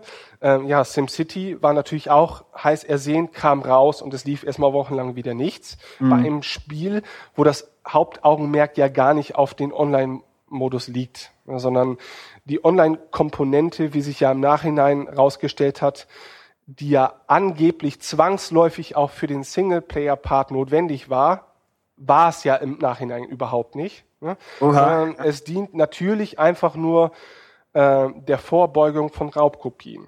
Und das kann ich auf der einen Seite zwar nachvollziehen. Das Problem an der ganzen Sache ist, halt, äh, ist einfach, dass unter diesen Kopierschutzmaßnahmen immer nur, und ich meine halt wirklich ausschließlich nur der ehrliche Kunde leidet, weil die Leute, die es als Raubkopie irgendwo runterladen, da sind diese Maßnahmen eh schon entfernt. Ja, die brauchen sich mit diesem ganzen Quatsch nicht rumplagen. So, die einzigen, die, die sich damit rumplagen müssen, sind eben die, die da viel Geld für auf den Tisch legen. Und dass das nach all den Jahren von äh, Kopierschutzmaßnahmen, die fehlschlagen, immer noch nicht in Köpfen der Entwickler oder der, der, der, der Publisher angelangt ist. Das ist einfach dreist und das, das ist eine Frechheit. Und das hat ja auch nichts wirklich mit Erfahrungswerten zu tun, die man erst noch anhäufen müsste. Ne, das, ist, das war von vornherein klar und es wurde halt zahlreich bewiesen. Und ähm, das Problem haben halt im Prinzip geht das durch die Bank eigentlich äh, haben das alle Publisher und so wird es wahrscheinlich auch bei Battlefront sein, wenn es irgendwann rauskommt. Ähm, Hm. Ein ganz anderes Problem äh, haben wir bei den sogenannten Free-to-Play-Spielen. Da ist nämlich jetzt auch eins erschienen, nämlich Star Wars, äh, Lego Star Wars, die komplette Saga, äh, ist jetzt für iOS erschienen. Ähm, eigentlich eine ganz schöne Sache, ist auch eigentlich ziemlich gut umgesetzt. Also ich habe das schon mal ausprobiert, äh, aber cool. auch das nicht wirklich gleich als Vollpreistitel rausgegeben, sondern als kostenloses Spiel kann man erstmal runterladen und sich dann die Inhalte per In-App-Purchase dazu kaufen. Ähm, so wie ich das sehe, zwar nicht irgendwelche Fantasiewährungen, ne, mit denen man sich dann, was weiß ich, mehr Energie oder weitere Leben dazu kaufen kann, sondern man schaltet im Prinzip die einzelnen Spielabschnitte frei. Das finde ich als als Verkaufsidee immer noch wesentlich fairer als, als Spiele, die, sag ich mal, künstlich ver verlangsamt werden oder die unspielbar werden, ne? wenn man nicht regelmäßig Geld reinschmeißt. Ähm, kann man sich also durchaus mal antun, wenn man ein iOS-Gerät besitzt und, und Star Wars mag und zudem noch Lego und Videospiele und zu viel Zeit äh, hat und die Spiele nicht auf einer der anderen 30 Plattformen, auf äh, denen es bisher schon erschienen ist, gespielt hat. Ich wollte gerade fragen, genau. Es ist das, das im Kern das gleiche Spiel oder die, die gleichen Spiele, wie schon von Lego gesehen haben zu Star Wars? was heißt im Kern? Also ist jein. Ne? Also ähm, man passt diese, diese, diese Lego-Spiele schon immer ein bisschen mehr so an das Touch-Interface an und das finde ich eigentlich auch gut. Also zum, zum Beispiel die Lego Harry Potter-Teile auf iOS unterscheiden sich eigentlich deutlich von dem, was man auf der Xbox sieht, weil man sieht alles in einer isometrischen Ansicht, immer noch 3D, aber halt eben eine fixe Ansicht von oben und das Konzept ist ein bisschen anders, aber dennoch ja äh, ähneln sich die Spiele doch deutlich. Ne? Aber ich bin der Meinung, wenn man jetzt Lego Star Wars auf anderen Plattformen schon gespielt hat, muss man das jetzt nicht unbedingt auch noch auf iOS tun. Aber ich sag mal so, da die Basisversion ja eh kostenlos ist, schadet es ja auch kein, dass es einfach mal ausprobiert. Ja. Alles klar. Klingt, klingt vernünftig. Ja, Okay. gut. Äh, EU-Romane, um das schnell abzuhandeln. Ich habe nicht nochmal nachgesehen, ob inzwischen nochmal wieder mehr erschienen ist. Aber zumindest in dem Zeitraum, den wir gerade versuchen aufzuholen, erschien Glücksritter von Timothy Zahn. Also endlich, endlich auf, auf Deutsch zu holen. Ursprünglich hieß das Ganze Scoundrels, glaube ich. Das ist eigentlich der, der Oceans 11 meets Han Solo Roman von, von Timothy Zahn. Und hat, meine ich, ganz gute Kritiken bekommen. Ich war nicht so der riesige Fan von äh, Allegiance und Choices of One. Deswegen habe ich das hier nicht mehr gelesen. Aber ja, soll, soll kurzweilig sein. Soll außerdem auch auf irgendeinen Plot-Twist hinlaufen. Also wenn ihr mit dem Gedanken spielt, das Buch zu lesen, dann lest am besten im Vorfeld nicht so viel drüber. Äh, wir können zum Glück niemanden spoilern, denn wir haben keine Ahnung, nehme ich an. Ben? Ah ja, okay. Alles klar. Dann machen wir weiter mit Comics. Ja, die große News in Sachen Comics ist, dass Dark Horse jetzt äh, endgültig die Star Wars Lizenz abtreten müssen und dass Marvel dann jetzt letztendlich Ja. äh, das äh, Star Wars Comic Resort übernimmt. Das war abzusehen, ganz ehrlich. Seit der, der, der Übernahme von Disney haben wir uns ja eigentlich nur gefragt, wie lange es dauern wird, ähm, bis Dark Horse die Lizenz verliert. Ähm, nun ist es soweit. Ähm, beziehungsweise noch nicht heute, aber ähm, ich weiß gar nicht, ich habe kein Datum im Kopf, aber Ich meine, müsste- 2015 hieß es, aber ich weiß nicht, ob das Genau, heißt genau. Anfang oder. Ja. Ich meine, es wird dann mit Sicherheit noch einige Veröffentlichungen von Dark Horse geben, so dass man, dass die sich natürlich etwas schonender auf auf diesen Umstand vorbereiten können. Ähm, ich meine, Dark Horse hat gute Arbeit geleistet in den letzten Jahren mit Star Wars Comics, meiner Meinung nach. Aber Marvel ist ja nun durchaus auch in der Lage, äh, gute Comics äh, auf den Markt zu bringen. Und ich deute das jetzt ganz neutral. Also, ich meine, es war abzusehen und ähm, es sind beides, beides einfach unglaublich gute Studios und ich denke, da wird man einiges erwarten können. Und naja, man darf ja auch jetzt nicht außer Acht lassen, dass, dass Marvel und äh, Dark Horse ja im Endeffekt auch nur Publisher sind. Ja, das lässt wenig darauf schließen, wie die Geschichten werden, was für Zeichner man dort letztendlich für bestimmte Projekte vielleicht noch anheuert. Und im Endeffekt ändert sich dann vielleicht auch wiederum nur ein Logo oben in der Ecke auf dem Comic und die Geschichten müssen davon nicht großartig beeinflusst werden.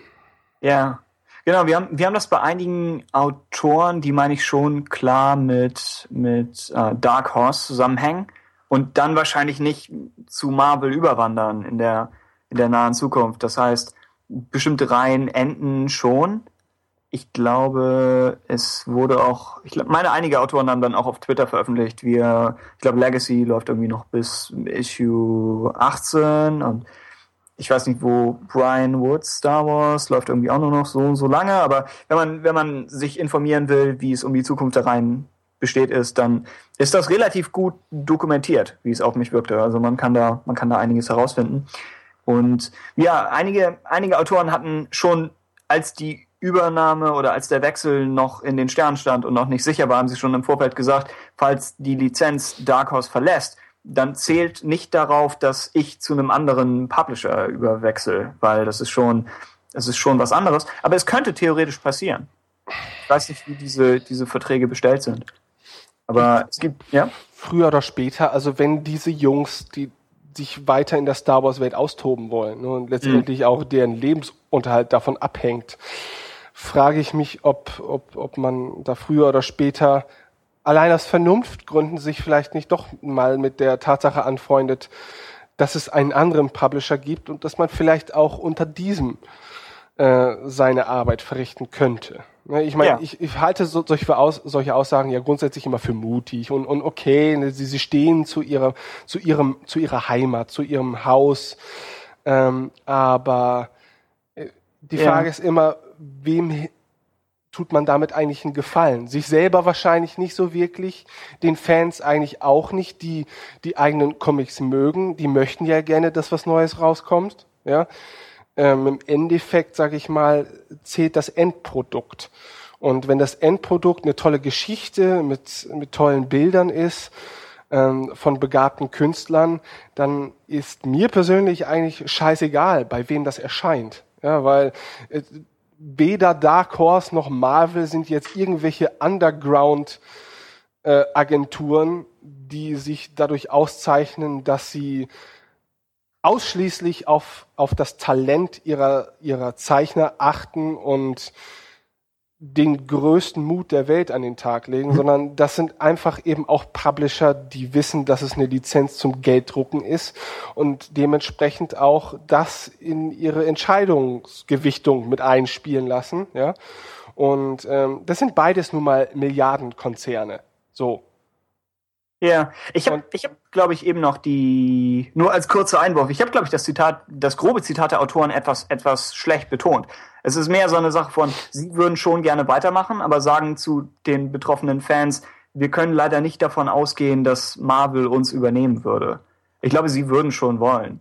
Aber es kann natürlich auch sein, dass, genau, bestimmte Leute haben einen laufenden Vertrag mit Dark Horse und könnten da, da tatsächlich nicht weg in naher Zukunft. Aber ja, was, was wolltest du sagen? Ich habe dich da rausgerissen. Nee, dann vergesst jetzt meine Argumente der letzten fünf Minuten. Die bauen Was? dann ja auf einer völlig falschen du hast ja Aussage so, also, Du hast ja so oder so recht mit, mit großen Unternehmen, dass es beides fähige Leute sind. Äh, genau. Ich kann leider Marvel überhaupt nicht einschätzen. Also ich habe wenigstens noch ein paar der Filme gesehen, aber die Comics-Sparte ist ja was ganz anderes. Wir können beide davon ausgehen, dass sie eine irrsinnige Menge an Erfahrung haben und dass sie Star Wars ernst nehmen werden. Aber ich weiß nicht, was so gerade ja, was man, was man von Marvel gerade so erwarten kann. Mal schauen. Ja? Ja, mal schauen. Alles klar. Wo, wo man sich, glaube ich, keine Sorgen machen muss, ist, dass irgendwelche seltsamen Crossover-Sachen kommen. Ich, jedes Mal, wenn, wenn irgendein, wenn diese Sachen passieren, ich glaube, das ging damals los, als, äh, als Disney Pixar gekauft hat. Das ist dann nicht so, jetzt macht Pixar also nur noch Mickey Mouse Filme, oder ganz toll. Und jetzt, wo, wo Star Wars Marvel übernimmt, äh, oder wo, wo Marvel Star Wars übernimmt, aber ist das noch ein Unterschied? Äh, da gibt's jetzt auch hier schon wieder die ganzen Befürchtungen, dass, dass Iron Man kämpft gegen Mickey Mouse und all diese Sachen. Es wird vermutlich nicht passieren. Macht, macht euch keine Sorgen. Die meisten da draußen sagen das auch, glaube ich, nur so als Gag, aber jene, jene, die da ernsthafte Befürchtungen haben, ja, das, ich glaube, die einzelnen Lizenzen werden schon eigenständig bleiben.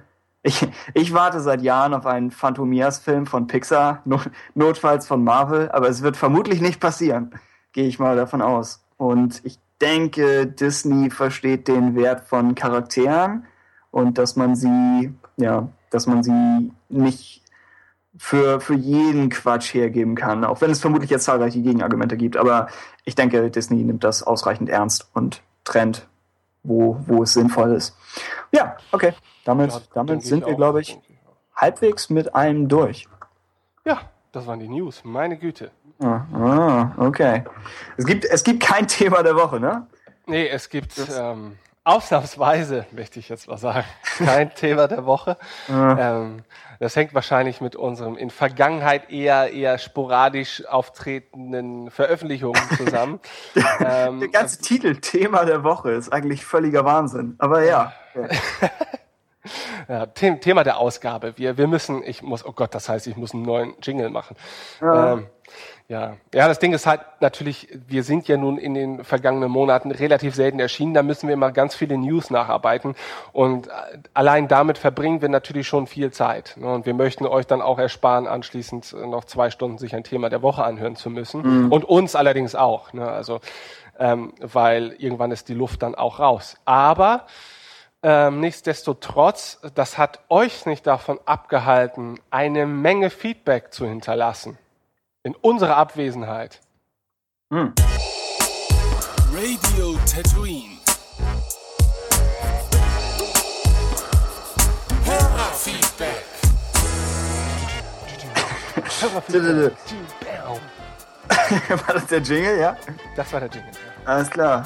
Warum ist das nicht tatsächlich der Jingle?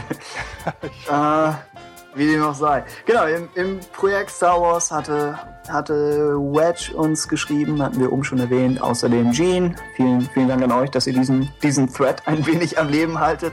Selbst, selbst wenn wir da nicht äh, pausenlos sind. Wir Wir versuchen ihn im Überblick oder wir versuchen ihn im Blick zu behalten. Äh, ich glaube, wir wissen nicht wirklich was von Facebook. ich weiß generell nichts von Facebook, aber ich meine, auch auf Facebook gibt es einen entsprechenden Bereich für Radio Tatooine, ja? Ja, gibt es, gibt es. Okay, gibt es. okay. Mit äh, insgesamt 93 Likes.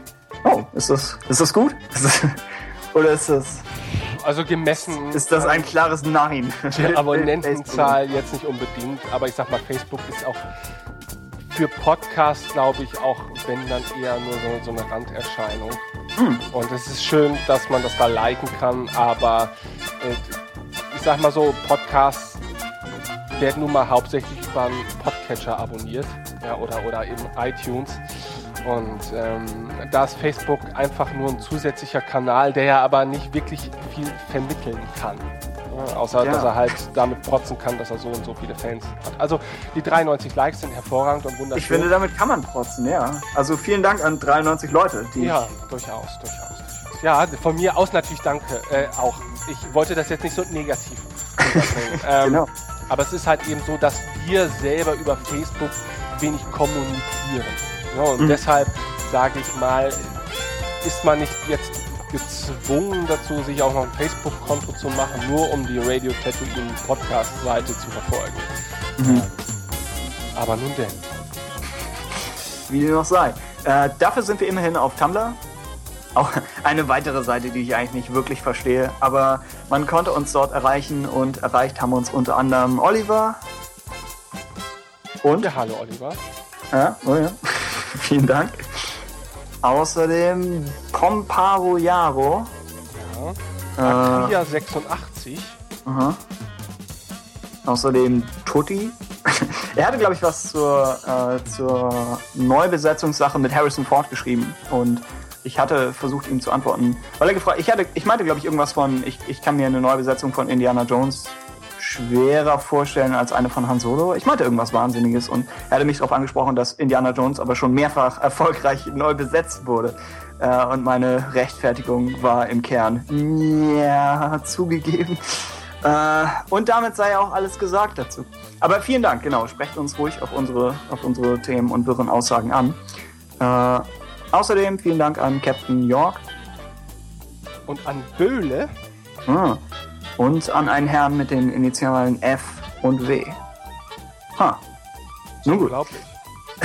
Einfach, wir urteilen nicht. Äh, dann auf iTunes vielen Dank an Christopher, der uns ein Review hinterlassen hatte. Äh, ja, sehr, sehr höflich, freut uns immer. Und außerdem in den, den Comment-Sektionen von Star Wars Union, in diesem Fall sagen wir vielen Dank an Ian Starrider. Oh, mein, mein Telefon geht hier im Hintergrund. Aber wie dem auch sei. Ah, das ist also dein Telefon. Ich dachte, ist- Ja, mein Handy habe ich auf so einen R2D2-Sound umgestellt, weil ich gedacht habe, dann kann ich das maskieren. Aber das Telefon habe ich nicht unter Kontrolle. Das Telefon kontrolliert mich. Oh Gott. Äh, ja, danke an Ian Starrider und an Grievous1138. Hatten beide übrigens gefragt, wo es den Intro-Song zum Download gibt, den du gemacht hast. Auf unserer Tumblr-Seite, die man auch unter Ja. radiotatooine.de erreichen kann, habe ich glaube ich schon, war das nicht sogar vor Anbeginn des Podcasts, glaube ich in den, in den ersten äh, Post oder sowas. Ja, der Song war vor der Folge draußen. Hm? Genau, genau, den Jingle verlinkt. Also da könnt ihr die MP3 ganz normal runterladen. In der bestmöglichsten Qualität, wie Oha. ich imstande bin. Nicht diesen Rotzbrei, mit dem wir den Podcast veröffentlichen. Vernünftige Audiocodex. Oh ja. Alles klar. Äh, genau, danke an euch. Außerdem Thrawn 2013, einer, einer der neueren Thrawn-Klone. Obi-Wan 2012. Das, okay, Sunrider 81. Und auch hier nochmal Akira 86. Genau. Ja. Ähm, danke an Anakin 68. Hat mich übrigens auch in den, in den Comments-Sektionen begrüßt, woraufhin, woraufhin die Frage gestellt wurde, ob ich da noch nie vorher war. Und ich war früher im, im Star Wars Union Forum, aber ich habe mich in, aus der Kommentarsektion immer meistens enthalten, weil ich für Online-Diskussionen nicht so wirklich tauge. Deswegen dieser Podcast, weil das irgendwie einfacher ist zu reden und äh, ja, man trotzdem alles Mögliche zu den Themen loswerden kann, ohne dass man. Ich habe immer Angst, mich in irgendwelche Internetdiskussionen zu verstricken. Aber in dem Fall äh, lief alles gut und vielen Dank. Äh, ja, während du deine Facebook-Leute etwas, etwas stiefmütterlich behandelst, meine, meine Star Wars Union-Fraktion, wir sind, wir sind Bros sozusagen. Mag vielleicht äh, daran liegen, dass mich nie jemand begrüßt auf diesem Portal. ja? Tja, wird einfach gut. nur so als gegeben hingenommen. Wie dem auch sei. Äh, Lorena Phoenix oder Phoenix außerdem hat uns auf Star Wars Union geschrieben. Vielen, vielen Dank. Äh, er, wir waren früher mal bei so einem, bei so einem Fanfiction-Projekt bei zusammen. Und das heißt, ich kenne ihn noch von damals. Und er meinte, er meinte, er muss auf die Star Wars Union Kommentarecke ausweichen, weil ich ja meinen Blog gesperrt hatte oder geschlossen. Und die Idee, dass, dass Star Wars Union, dass ich schließe meinen Blog und sofort kriegt Star Wars Union mehr Traffic, das ist, das ist eine großartige Idee. Das heißt, vielen, vielen Dank. Äh, ich, ist vielleicht leicht illusorisch, aber nun gut. Ich, ich weiß das zu schätzen und in irgendeiner Form kommt der Blog nochmal wieder. Äh, also, gut, das, du willst ja? damit also sagen, er ist noch nicht wieder geöffnet? Äh, genau, ich ersetze ihn auch durch, durch glaube ich, eine tatsächliche Website, hatte ich mir gedacht. Aber irgendwie mache ich das so ärgerlich nebenbei und ja. Ich wollte irgendwie alle Geschichten, die ich geschrieben habe, so halbwegs an einem Ort veröffentlicht haben und der Blog ist nicht wirklich frei bearbeitbar aus, aus den naheliegenden Gründen, weil halt ein Blog ist. Also hatte ich gedacht, vielleicht setze ich mich mal mit, mit WordPress und so auseinander. Habe aber eigentlich nicht viel Ahnung davon. Also es ist, es ist eine, eine Lernerfahrung. Aber ich hoffe, irgendwann dieses Jahr kriege ich nochmal wieder eine eine vernünftige äh, Fanfiction-Internet-Präsenz an den Laden. Und ja, wie dem auch sei. Hm? Ja, ja, hm? ich, ich, kann dir WordPress nur wärmstens äh, ans Herz legen. Also ähm, ist zwar auch mittlerweile, also man kann WordPress gleichermaßen lieben und hassen. Ne? Also es ist halt sehr viel Gefrickel ähm, und vielleicht auch nicht für alle Anwendungszwecke die beste Lösung, aber ich denke so für eine Webpräsenz. WordPress ist ja im Prinzip auch als Blogging-System yeah, yeah. angefangen, aber es lässt sich halt dementsprechend derart vielseitig anpassen, dass einfach unglaublich viele Möglichkeiten damit abgedeckt werden können. Und ich denke, für so ein Fanfiction, äh, für, für eine Fanfiction-Präsenz gibt es da durchaus Wege, das mit WordPress gut umzusetzen. Ne? Ähm, wichtig ist nur, dass du auf so ein paar Feinheiten achtest. Ne? Ganz wichtig ist ein Spam-Schutz. Ja? Den hatte ich mal über die Feiertage ja. abgeschaltet bei meiner Musikseite. Ähm, und ähm, da durfte ich dann äh, in meinem Weihnachtsurlaub dann irgendwie 4000 Fake-Anmeldungen manuell wieder entfernen, weil das WordPress sich gar nicht mehr öffnen ließ, ähm, um diese Nutzer wieder entfernen zu können. Also das ist ganz wichtig. Ne? Also wenn man da, sag ich mal, eine gewisse Popularität erreicht und das wirst du mit deinen Fanfiction-Stories allemal Beziehungsweise eher nicht, aber gut, ja. Oh, doch, ich denke schon. Ich weiß nicht, ähm, ob die Spambots mich für würdig bekämen. ah, doch, doch. Doch, gut. Doch, Ich denke schon. Ja. Na gut. Gut. Wir sind, wir sind, glaube ich, mit der tatsächlichen, dem tatsächlichen Podcast durch, oder? Ja, dann gibt es zum Schluss jetzt noch das erste Mal eine Premiere quasi. Und zwar das, mit, äh, was wir euch quasi sonst immer im Laufe der Sendung zugemutet haben, also 80% Off-Topic-Diskussion, äh, packen wir ja. jetzt ans Ende der Sendung in eine eigene Rubrik. Das bedeutet oh also, oh wenn ihr nichts außer Star Wars äh, in unserer Sendung hören möchtet, dann schaltet ihr jetzt am besten ab. Ja? So wie Peter Lustig das immer empfohlen hat zum Ende der Sendung.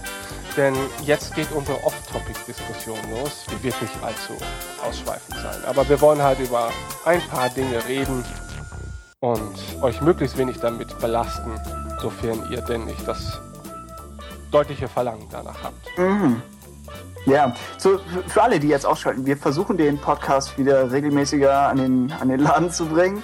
Das ist schon das Ziel. Denkt nicht, wir versuchen wir versuchen immer nach, nach drei Monaten Pause den Podcast zu irgendeinem Event aufzubauschen, dem wir dann sowieso nicht gerecht werden können. Äh, und eigentlich versuchen wir auch den Podcast nicht zu, zu, etwas zu machen, wo wir eigentlich immer nur irgendwelchen News hinterherrennen, weil wir so spät dran sind. Äh, ja, wir wissen noch nicht genau, wie wir das lösen, aber ein, ein Vorsatz fürs neue Jahr ist auf jeden Fall, den, den Podcast wieder regel, äh, regelmäßiger und häufiger äh, zustande zu bringen. Ja, wir geben uns Mühe, tut uns leid. Hm? Ja, doch, ich ja. Äh, fand das sehr rührend. du hast gerade eine Kerze angezündet. Ja.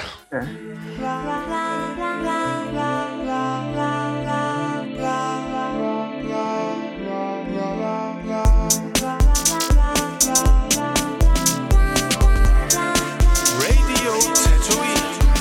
Off Topic. Ja, Tim.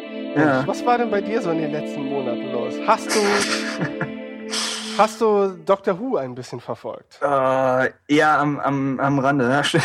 Zu meiner Verteidigung. Die, die, die Themenwahl ist allein deine. Das heißt, wenn ich hiervon nicht so wirklich Ahnung habe, wie teilweise von Doctor Who, dann möchte ich das zu meiner Verteidigung kurz vorher gesagt haben. Äh, ich ich habe bei Doctor Who zum Beispiel auch keine Ahnung von, von allem, was vor Matt Smith war.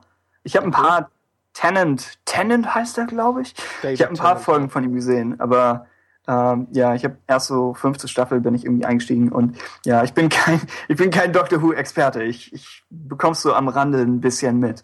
Aber ich, ich gehe davon aus, dass es große Ereignisse gab in, in der letzten Zeit. Ja, tatsächlich. das ist- das Ping-Pong-Match ist noch nicht ganz wieder da, wo es, wo es nie war. Aber gut.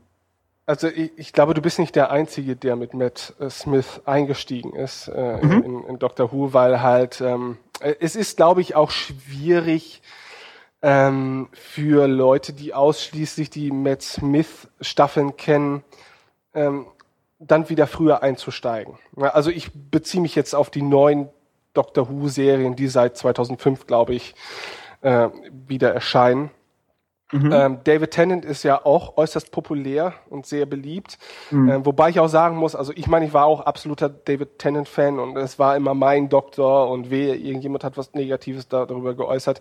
Ich sehe das jetzt auch so ein bisschen anders. Also äh, wenn ich jetzt nach Ende der Matt Smith-Ära, also kurz erwähnt, Matt Smith war der Doktor jetzt drei Staffeln lang und äh, wird jetzt durch einen neuen Darsteller abgelöst. Ne? Das Grundkonzept der Serie ist quasi der Doktor, der sogenannte Doktor, der einfach nur der Doktor genannt wird, weil man seinen tatsächlichen Namen nicht kennt, regeneriert sich alle paar Jahre in quasi einen neuen Darsteller. Ja? Ähm, und ähm, im Rückblick jetzt muss ich sagen, dass viel von der David Tennant Zeit mir jetzt etwas anstrengend vorkommt. Also sehr cheesy teilweise und naja, auf jeden Fall war jetzt im November, wenn ich mich recht entsinne, oh Gott, das ist schon wieder so lange her, dass ich mich selber nicht mehr ganz erinnern kann, war jetzt Day of the Doctor, also das 50-jährige Jubiläum, da gab es ein großes Special, was glaube ich auch in 60 deutschen Kinos ausgestrahlt worden ist. Ähm, das war schon eine tolle Sache. Und ähm, ja, und dementsprechend ist jetzt zu Weihnachten quasi, gab es noch ein Weihnachtsspecial, in dem Matt Smith quasi seinen, seinen, seinen Abschied genommen hat. Ähm, und das war ein schönes Ereignis für, für mich, muss ich sagen. Aber gut, wenn du da jetzt so- wenig drin involviert bist, dann macht es auch wenig Sinn, darüber Ich hab's, zu ich hab's gesehen. Ach ich hab's so? gesehen. Und meine, meine, meine, meine Einschätzung zu Doctor Who ist immer so ein bisschen, ah, ich weiß nicht, ich weiß nicht, ob ich da so, so hilfreich bin. Ich habe ich hab damals die fünfte Staffel angefangen und äh, fand das wirklich unterhaltsam und ich mochte das Konzept, dass jede Folge irgendwas anderes passieren kann und dass sie trotzdem diese Story Arcs haben, die sich so über eine ganze Staffel durchziehen. Äh, und ich finde sie sehr sympathisch geschauspielert, also gut gecastet. Ich denke, der Humor ist sehr cool. Und das Budget ist sehr ordentlich für britisches Fernsehen, die ja nun einfach nicht das gleiche aufbieten können wie irgendwie äh, die USA. Also es ist schon, schon einiges, was sie da jedes Mal irgendwie an, an Kostümen, Effekten, Sets bauen. Und ja, sehr, sehr äh, putzig wäre vielleicht das Wort. Es ist irgendwo eine sympathische Serie. Ich habe ein bisschen das Problem, beziehungsweise es, falls wir jene Clone Wars Diskussion machen, wird das wahrscheinlich auch dadurch kommen und ich werde eventuell Kritik bekommen. Aber ich, was mich an Geschichten interessiert, sind irgendwo die, die Entscheidungen, die die Charaktere treffen und die Tatsache, dass sie damit leben müssen. Und Doctor Who ist das genaue Gegenteil, wo du, wo du sagst, ein Charakter trifft eine Entscheidung und dann irgendwann wird das Universum zurückgesetzt und wir fangen wieder von vorne an. Und das, damit komme ich nicht so ganz klar. Das ist immer so ein bisschen, äh, weiß nicht. Aber dann finde ich alles andere an der Serie wieder sehr sympathisch. Und es gehört nun mal zum Teil des Konzeptes, dass, dass jedes Jahr oder jede Staffel irgendwas anderes passieren kann. Das heißt, ich, ja, ich will, ich will mich nicht über das Grundkonzept hinter der Serie beschweren, denn es hat ja nun auch, auch gute Seiten. Aber ja, es hat so ein bisschen, die Serie hat ein bisschen eine komische Beziehung mit dem, mit dem Reset-Button, glaube ich, wo, wo Dinge zurückgesetzt werden. Ja, doch, da, da hast du durchaus recht. Also ich meine, es ist, glaube ich, andererseits auch schwierig, über 50 Jahre hinweg Genau. Konsequenzen äh, irgendeiner vorangegangenen Folge, Episode oder Charaktere auszubaden.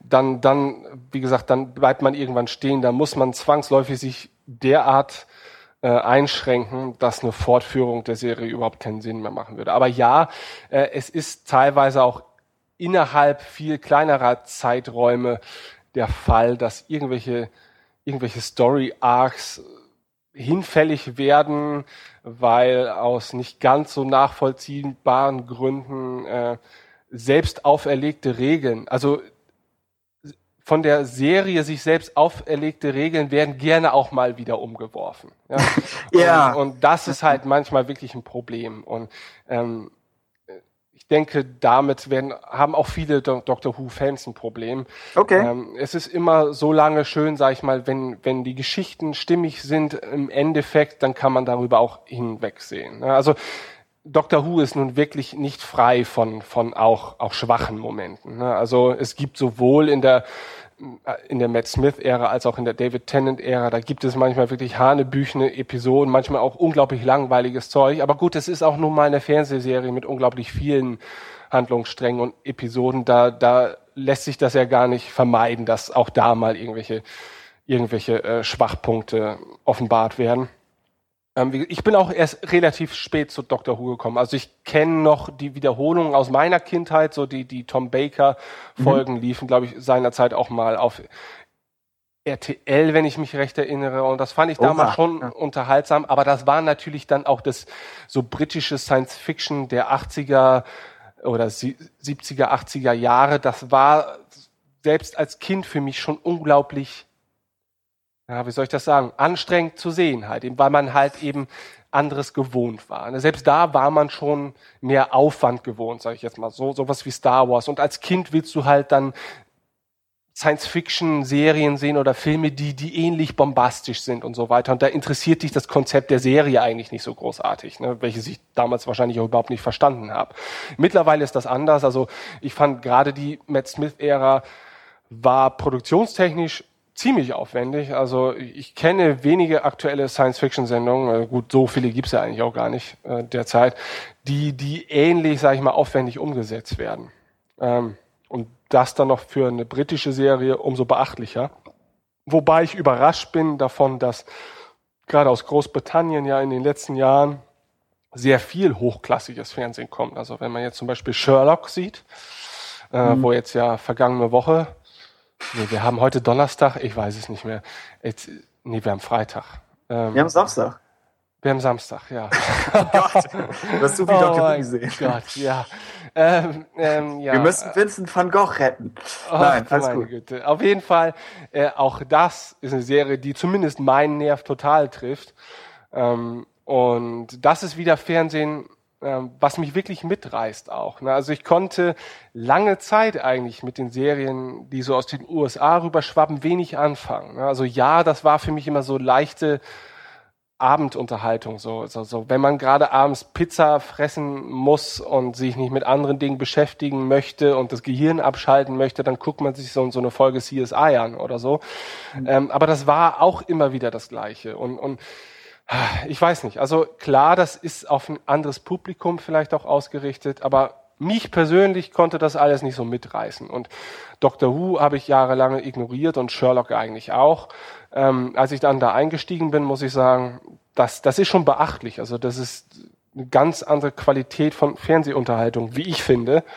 Ähm, und auch ähm, offenbaren solche Serien eigentlich die Stärken des Mediums Serie überhaupt. Also äh, ich finde, wenn man jetzt vor 10, 15 Jahren einfach Kinofilme als, als die ultimative Form der bildhaften Kunst, sage ich jetzt mal, ähm, betrachtet hat, äh, fallen Filme, glaube ich, heutzutage ein bisschen äh, gegenüber Serien ab, weil, weil Filme müssen immer alles sehr komprimiert darstellen und deshalb fehlt ihnen auch häufig ein gewisser Tiefgang, den der Durchschnittszuschauer durchaus heutzutage verkraften kann. Ja? Und ich finde, da haben Filme halt einen deutlichen Nachteil gegenüber Serien. Ja. Ich meine, irgendwo, ja, irgendwo ist es ein Nachteil, irgendwo spricht auch was dafür, eine eigenständige, abgeschlossene Geschichte präsentieren zu können. Und sagen zu können, diese, diese 90 Minuten oder diese zwei Stunden, das ist die Geschichte und das ist alles, was du jeder zu lesen wirst oder jeder zu hören wirst. Äh, ich denke, es hat schon was. Aber ja, mich, mich persönlich interessieren Serien auch mehr. Man kann, man kann mehr mit den Charakteren machen, du kannst, du kannst längere Story Arcs bauen. Ich denke, Geschichten funktionieren, wenn Charaktere, die wir kennen, in Situationen geraten, wo wir nicht wissen, wie sie da wieder rauskommen, aber wir kennen die Charaktere und können einordnen, was sie tun würden. Ich denke, ich denke, Fernsehen funktioniert über diesen Mix aus was Vertrauten und was Neuem. Und auch das Expanded Universe, um zu Star Wars zurückzukommen, wenn es funktioniert, funktioniert es darüber. Dass wir sehen, wie Luke Skywalker mit etwas konfrontiert wird, mit dem er, mit dem er in den Filmen noch nicht klarkommen musste. Und ich denke, Serien können sowas, sowas laufend machen. Und ja, mich, ja, genau, mich, mich interessieren Serien momentan auch mehr. Alles, was äh, Doctor Who Sherlock habe ich, wie gesagt, erst nur am Rande. Ich habe letzter Zeit habe ich The Wire gesehen, allerdings auch noch nicht komplett durch. Bin Ende vierter Staffel bin ich. Äh, Breaking Bad ging dieses Jahr zu Ende. Fand ich war sehr, sehr gut gemacht. Mhm, Game of Thrones natürlich, war? Ja, war, war super. Äh, Ja. Ja, es, ja, ja, ich kann, ich kann nicht zu viel dazu sagen, weil es noch nicht alt genug, als dass es, dass es genügend Leute gesehen haben vielleicht. Aber denke ich, ist fünf Staffeln lang qualitativ konstant geblieben. Und das ist ja ein Problem mit Serien, dass sie irgendwann fangen, äh, irgendwann anfangen, so ein bisschen abzusacken. Dass manchmal bauen sie sich auf, dass die zweite, dritte Staffel, das ist manchmal so der Höhepunkt und dann fällt es ab dann ab und sie schauen, äh, wie lange können wir das Konzept noch hinausziehen. Gibt natürlich Serien, die irgendwie so lang sind wie Doctor Who und die intern noch Reboots hatten, dann gehorchen die so ein bisschen anderen Gesetzen, was ja auch gut ist. Aber so hat, hat Fernsehen das Problem, dass es seine, seine Stärke, lange Geschichten zu erzählen, dass es das so ein bisschen missbraucht und nicht aufhört zu erzählen. Ja, das denke ich ist wichtig. Um, um eine Lanze für Filme zu brechen, äh, Gravity dieses Jahr, fand ich, hat ein gutes Argument dafür gebracht, warum wir nach wie vor das Kino brauchen. Und welche, welche Erlebnisse und, und Geschichten wir nur im Kino wirklich präsentieren können. Also ähm, Gravity Ein spitze. aha. Ja? Ja, nein, nein, du hast schon recht. Also der Film als Kunstform, den, die darf man natürlich eigentlich nicht äh, herabsetzen. Ich, ich wollte damit eigentlich auch nur sagen, dass also gewisse Erzählweisen Ja, ja. ähm, können Serien halt unglaublich gut nutzen. Und äh, ich glaube halt eben, dass qualitativ Serien heutzutage auch nicht mehr zwangsläufig Kinofilmen unterlegen sind. Ne? Und das ist halt für den Kon- Konsumenten ist es natürlich eine schöne Sache. Ne? Das, das, früher war Fernsehen ja auch immer mit einer oder mit, mit dem Prädikat, naja, ist schön, aber auch so ein bisschen billig verbunden, äh, wenn es jetzt um ähnliche Inhalte ging, zum Beispiel, gerade Science-Fiction-Serien natürlich auch. Ja? Ähm, ich glaube, das kann man heutzutage pauschal so nicht mehr sagen. Und was ich glaube auch sich im Laufe der letzten Jahre halt eben auch, glaube ich, äh, unheimlich geändert hat, ist der, ist die Art und Weise des Serienkonsums. Ja, früher warst du halt eben darauf angewiesen, dass der Fernsehsender die Serie ausstrahlt und dann hast du dich da über mehrere Monate durch eine Staffel gequält. Ähm, ich glaube oder ich kann mir fast vorstellen, dass das heutzutage gar nicht mal mehr die, der, die überwiegende Art des Serienkonsums ist, weil du hast auch selbst in Deutschland mittlerweile einigermaßen legal die Möglichkeit, Serien ganz anders zu konsumieren, sei es über, über Streaming-Dienste oder jetzt im iTunes Store oder sowas, dass du halt einfach unmittelbar an die Inhalte rankommst und ähm, halt eben mal nicht nur eine Folge in einer Woche konsumieren musst. Und da ähm, in oder da nähern sich ja solche Serien auch vom Konsum her ein bisschen den Filmen an, ne? weil einen Film hast du dir früher geholt, hast in deinen dein DVD-Player reinge, reingeschoben, ja, reingeschoben und Ja. hattest deinen, deinen schönen Abend. Das kannst du aber mittlerweile auch mit Serien so machen und bist nicht auf, auf die komplette Umwelt angewiesen, ja, auf deine Arbeitszeit, auf den Fernsehsender und auf viele andere Einflüsse, die, die da noch mit einspielen. So und äh, ich denke, deshalb sind gerade Fernsehserien in den letzten Jahren auch vielleicht in ihrer Popularität noch deutlich angestiegen. Ja, auch dieses, dass, dass nebenbei irgendwie Leute auf Twitter sind und das Ganze live kommentieren. Ja, das genau. ist ja irgendwie was, was im Kino nicht geht. Wird mit dem, was du ansprichst, wenn, wenn eine Serie, bei einigen Fällen gab es das, wo sie eine komplette Staffel in einem Rutsch veröffentlicht haben, zum Beispiel auf Netflix, dass das dann wieder verschwindet, weil jeder kann die Serie gucken, wann er möchte, was definitiv das, das zukunftsträchtigere Konzept ist, glaube ich. Aber die Serie hat dann auch nicht so ganz die gleiche Präsenz wie zum Beispiel Game of Thrones, wenn es über, äh, über zehn Wochen hinweg läuft. Während wenn einmal eine komplette Staffel veröffentlicht wird, ich versuche mich gerade zu erinnern, was, was das Beispiel war. Ich glaube, Arrested Development oder so.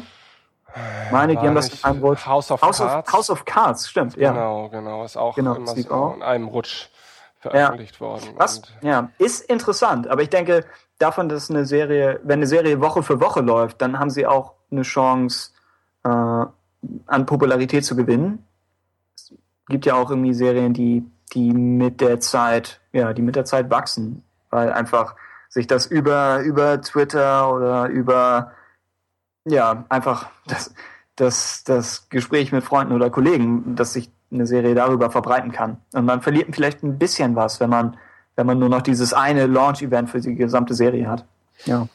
Ja, ich glaube, House of Cards ist ja jetzt auch ein Sonderfall, ne? weil ist ja von Netflix selbst äh, Mhm. pro produziert worden, die Serie, und dementsprechend natürlich auch ein Aushängeschild für das Portal und die Veröffentlichungsart und Weise auch in dem Sinne. Wenn du jetzt ganz klassisch eine Serie produzierst, möchtest du die wahrscheinlich erstmal an möglichst viele TV-Networks verkaufen. Und ähm, denen liegen ja schon wieder ganz andere äh, Grundlagen zugrunde. Och, ich weiß nicht, was ich gerade erzählen will, aber es ist ja halt eben schon so, die unterliegen ja einem gewissen Ausstrahlungsrhythmus. Ne? Und ähm, wenn du eine Serie mit in erster Hinsicht für TV-Networks produzierst, dann kannst du das nicht ganz au- außer Acht lassen. Ja?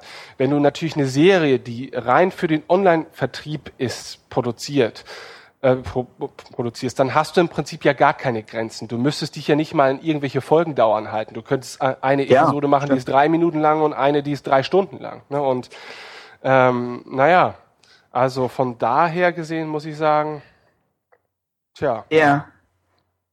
Ich, ich finde es auch interessant, dass man, man merkt, dass sowas wie Game of Thrones oder Dexter, dass es geschrieben wird ohne Hinblick auf Werbeunterbrechung, weil es die natürlich nicht gibt. Nicht, nicht mittendrin. Das heißt, sie sind nicht gezwungen, diese klassische vier- oder fünf Aktstruktur vom Fernsehen zu übernehmen. Wo eine andere Serie kann immer, baut immer auf das Ende des Aktes hin. Also es gibt diesen Teaser von irgendwie fünf Minuten und der muss mit irgendeinem coolen Moment enden, weil danach kommt nicht nur das Intro, sondern auch Werbung. Und du bist, du bist gezwungen, äh, als Autor das irgendwie in eine bestimmte Form zu bringen. Und das Ganze machst du dann innerhalb noch mehrfach. Das Waren, bei Lost immer diese zahlreichen Momente, wenn irgendwas passiert und dann kommt bumm und dann ist Werbung. Und mhm. sie, sie, haben, sie bauen immer auf diese Spannungsmomente hin, was ärgerlich sein kann, wenn du gezwungen bist, es zu erzwingen, sozusagen. Aber gleichzeitig sorgt es auch dafür, dass eine Folge in der Mitte nicht durchhängt, weil du es dir nicht erlauben kannst. Und mhm. ich glaube, ja, Sachen wie, wie Dex oder Game of Thrones, manchmal fühlen sie sich etwas, etwas strukturlos an weil die Autoren halt völlige Freiheit haben, wie sie, wie sie die Folge aufbauen wollen. Kann, ja, kann was Gutes sein, kann, kann was Schlechtes sein, aber ist wahrscheinlich so ungefähr der Weg, den wir in Zukunft sehen. Ich meine, auch im Stream kannst du natürlich äh, Werbeunterbrechungen reinschalten. Ich glaube, du hast bei Hulu zum Beispiel, das glaube ich sogar die Wahl, was du, ob du, ob du einmal am Anfang lange Werbung sehen willst oder mittendrin kurz. Also irgendwie schaffen wir es, glaube ich, nicht, das Fernsehen von Werbung zu trennen, weil es muss irgendwie finanziert werden. Äh, aber ich finde es eigentlich ganz, ganz gut, dass wir verschiedene Methoden ausprobieren. Oh, oder man, man kauft es direkt, das geht natürlich auch. Aber wahrscheinlich ist, wahrscheinlich ist Werbung in irgendeiner Form involviert. Selbst bei, selbst bei irgendwelchen Kinofilmen, die dann noch Product Placement haben, um, um den Preis des Films zu, zu drücken. Ja. Ich will auf keinen bestimmten Punkt hinaus. Sag, sag irgendetwas. Ich, ich denke nur so vor mich hin. ich glaube, wir sind durch, Tim. Oh Gott. Das, ich habe es immer befürchtet. Aber Ich wollte jetzt Tages- vielleicht noch kurz über den Hobbit sprechen, aber ich Oh ja, glaube, okay. das, das, ja, aber das, das artet zu sehr aus. Ich glaube, wir. Du, du mochtest ihn gar nicht, oder? Ich meine. Nee, ich Ja. mochte ihn nicht wirklich. Nee. Also äh, es ist immer schwierig, wenn man das jetzt komplett losgelöst von irgendwelchen Erwartungen betrachtet und von der Grundlage, also in Form eines Buches. Ähm, selbst dann ist es mir vielleicht zu Popcorn-mäßig. Äh, Es ist mir auch klar, dass ein Film anders funktionieren muss als ein Buch. Aber wenn halt wirklich, sind ja beinahe wirklich drei Viertel des zweiten Teils jetzt einfach völlig losgelöst vom Buch. Und ähm, das, weiß nicht, viel zu viel Spektakel, viel zu viel Computer, Eskalation, Animation, Overflow und ich weiß nicht, also bei mir geht echt so die Magie flöten, die die, die Herr der Ringe Filme noch wirklich zu transportieren wussten. Ähm, und das, das, der Hobbit ist nun wirklich ein sehr leichtfüßiges Buch und eignet sich vielleicht auch gar nicht so sehr für die Verfilmung, weil im Prinzip werden in diesem Buch lauter Episoden erzählt, die wirklich keine gravierende Konsequenz für die weitere Handlung haben. Das sind halt kleinere Geschichtskätzchen, die man einem Kind äh, abends zum Einschlafen erzählen kann. Ähm, Ich glaube, das ist das Hauptproblem, dieses stark episodische, was der Herr der Ringe hatte jetzt auch keine Filmstruktur, aber er hatte zumindest immer bestimmte Höhepunkte, auf die du hinbauen kannst. Und nach, nach der Szene oder nach der Sequenz, sei es nun Helmslamm oder sonst was, ist die Geschichte eine andere und du kannst dann damit weiterarbeiten. Und der Hobbit hat es nicht wirklich, ja. Mein, mein Bruder meinte neulich zu mir, und ich habe das Buch teilweise gelesen und er nicht so, nicht so interessiert, aber er meinte, eigentlich werden sie laufend nur gefangen und entkommen dann wieder. Und ich meinte, ja, ja. ich glaube, ich glaube, das ist die Handlung. Also die, die, die Geschichte, wie gesagt, sie ist jetzt nicht wirklich komplex und es ist halt, also es sind viel mehr so die kleinen amüsanten Momente in diesem Buch, die, die halt eben wirklich dazu taugen, dass du es ein Kind jetzt zum Beispiel an mehreren Abenden vorliest, ja. weißt du, da, da ist jetzt so die Komplexität des, dieser einzelnen Episode ist halt nicht so groß und es macht halt auch eben nicht wirklich aus, dass die Ereignisse keine Konsequenz haben, weil du kannst dann wieder in die nächste Episode reinstolpern ne, und was Neues erzählen und so weiter. Ne? Aber die, diese Verfilmung wird derart aufgeblasen. Es ist ja wirklich unglaublich, ja, wie, wie lang diese Filme sind. Ähm, Im Vergleich zum Beispiel auch zu, zu den Herr der Ringe-Filmen äh, und im Vergleich zu dem geringen Inhalt, den sie eigentlich transportieren sollten. Ja? Und ich weiß nicht, ich, ich, das Problem an der ganzen Sache ist, Peter Jackson hatte vielleicht auch gar keine andere Wahl, weil er musste die Filme ja stilistisch schon, oder er hatte das Bedürfnis, sie stilistisch an seine Herr der Ringe Trilogie anzugleichen. So. Ich glaube, das gab die Vorlage jetzt nicht so wirklich her. Ja, Deshalb hat man da immer mehr Handlungsstränge eingewoben und die Bedrohung durch Sauron ist auch schon komplett allgegenwärtig. Ähm, und man musste dann natürlich auch noch Charaktere, die man lieb gewonnen hat, wieder mit einflechten und, und, und. Das Problem an der ganzen Sache ist, trotz der Tatsache, dass diese Hobbit-Filme so unglaublich lang sind, werden unzählige Elemente einfach wirklich nur kurz angeschnitten und das war's dann wieder. Also mir ist es bisher nicht gelungen, irgendeine Beziehung wirklich zu, zu, zu den Hauptcharakteren aufzubauen, weil sie mit so viel anderem Quatsch Ja. konkurrieren müssen, ja, zeitmäßig. Also die, die Zwerge, die haben für mich im Prinzip überhaupt keine Relevanz. Also die, die, die, die, die berühren mich nicht wirklich. Wenn Bis, dort, bis auf Bombur.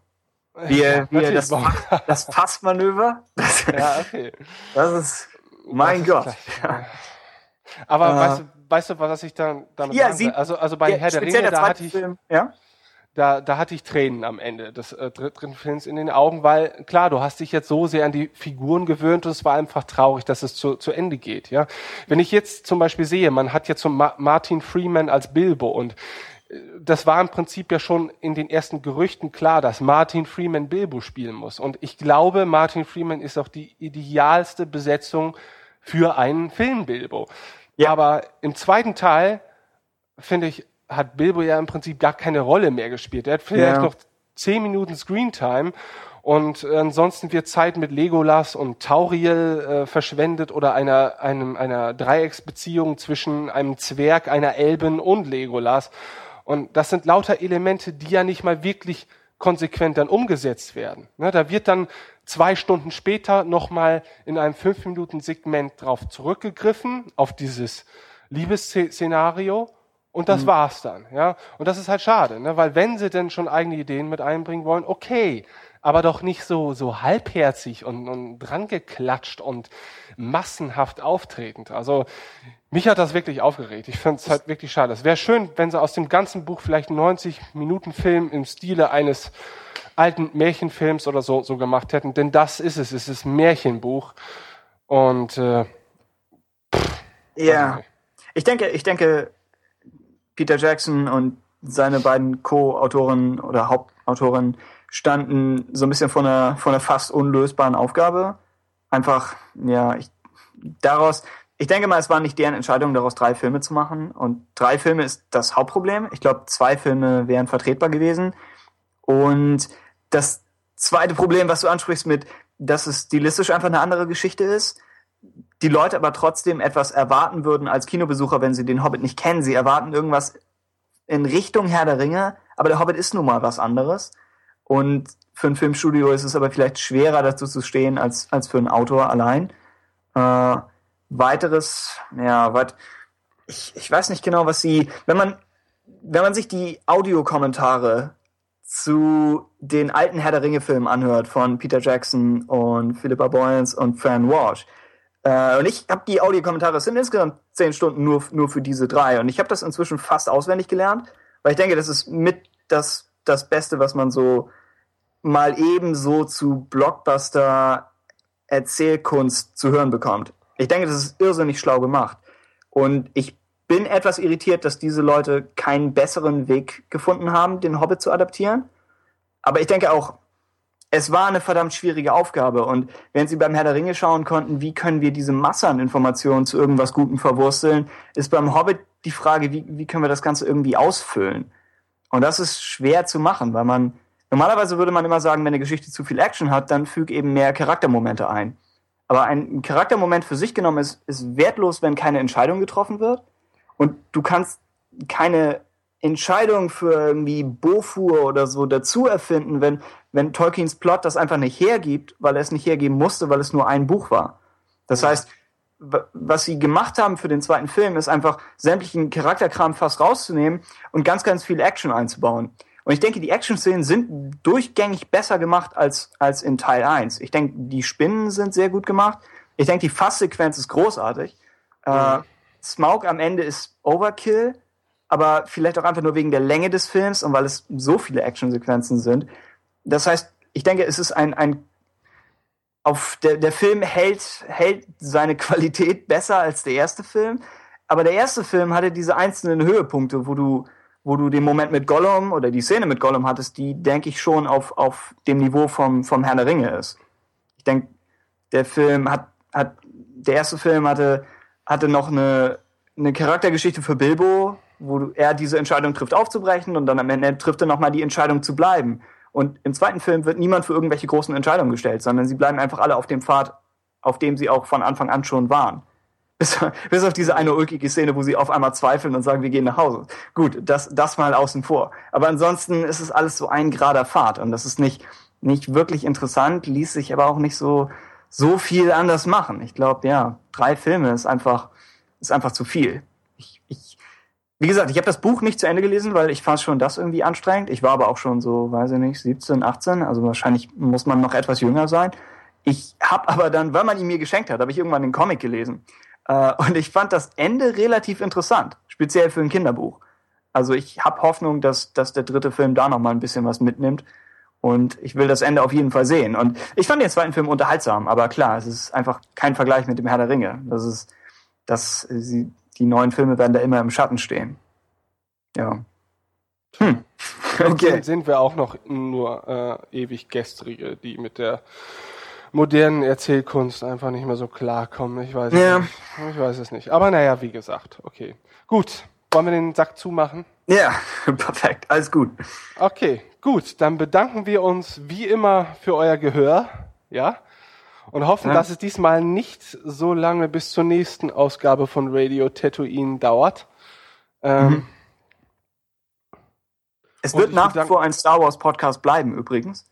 Das, das Off-Topic ist nur dazu da, den, den, ganzen, den ganzen Ballast ans Ende zu werfen. Das stimmt, das stimmt. Vielleicht werde ich es auch komplett rausschneiden und auf drei Sätze zum Zusammenschneiden, die keinerlei Sinn mehr ergeben. Aber ähm, das wird sich zeigen. Das, Das, sich das zeigen. Audio von der Fasssequenz mit Bombur wird einfach nur die Ex hören. Dann ist der Podcast vorbei. Nicht sicher. Okay, gut, dann bedanke ich mich bei dir, Tim. Das Ja, war wieder ebenfalls vielen mal sehr erquickend. Meine Erkältung ist auch schon beinahe ähm, komplett verschwunden im Verlauf dieses Podcasts. Oh. Nein, das stimmt nicht. Das stimmt nicht. Ich werde mich jetzt gleich wieder dem Siechtum hingeben, die, die Sendung schneiden und versuchen sie auch noch heute zu veröffentlichen. Uha. Oha, ja, dann ist es wenigstens raus, weißt du?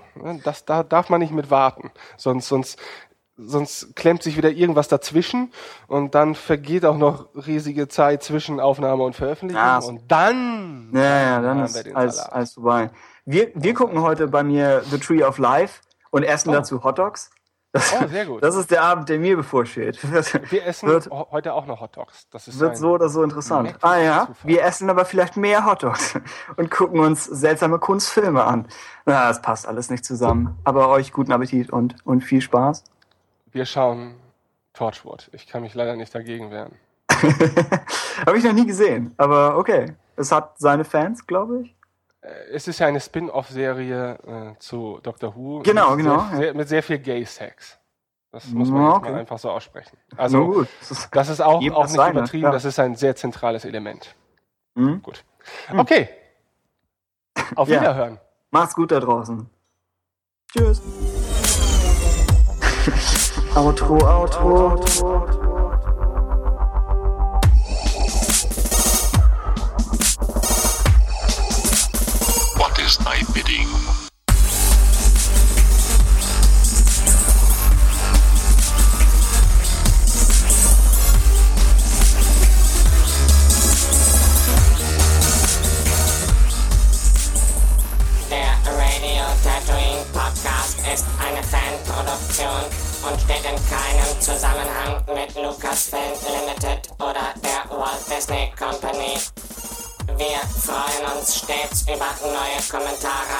unserem Blog unter www.radiotatooine.de oder Rezensionen im iTunes Podcast Verzeichnis. Wir bedanken uns bei allen Hörern für die Aufmerksamkeit und begrüßen die Autoren von StarWarsUnion.de, dem internationalen Comic-Shop Grober Unfug aus Berlin und alle Mitglieder des Projekt StarWars.de Forums. Die Macht mit euch sein.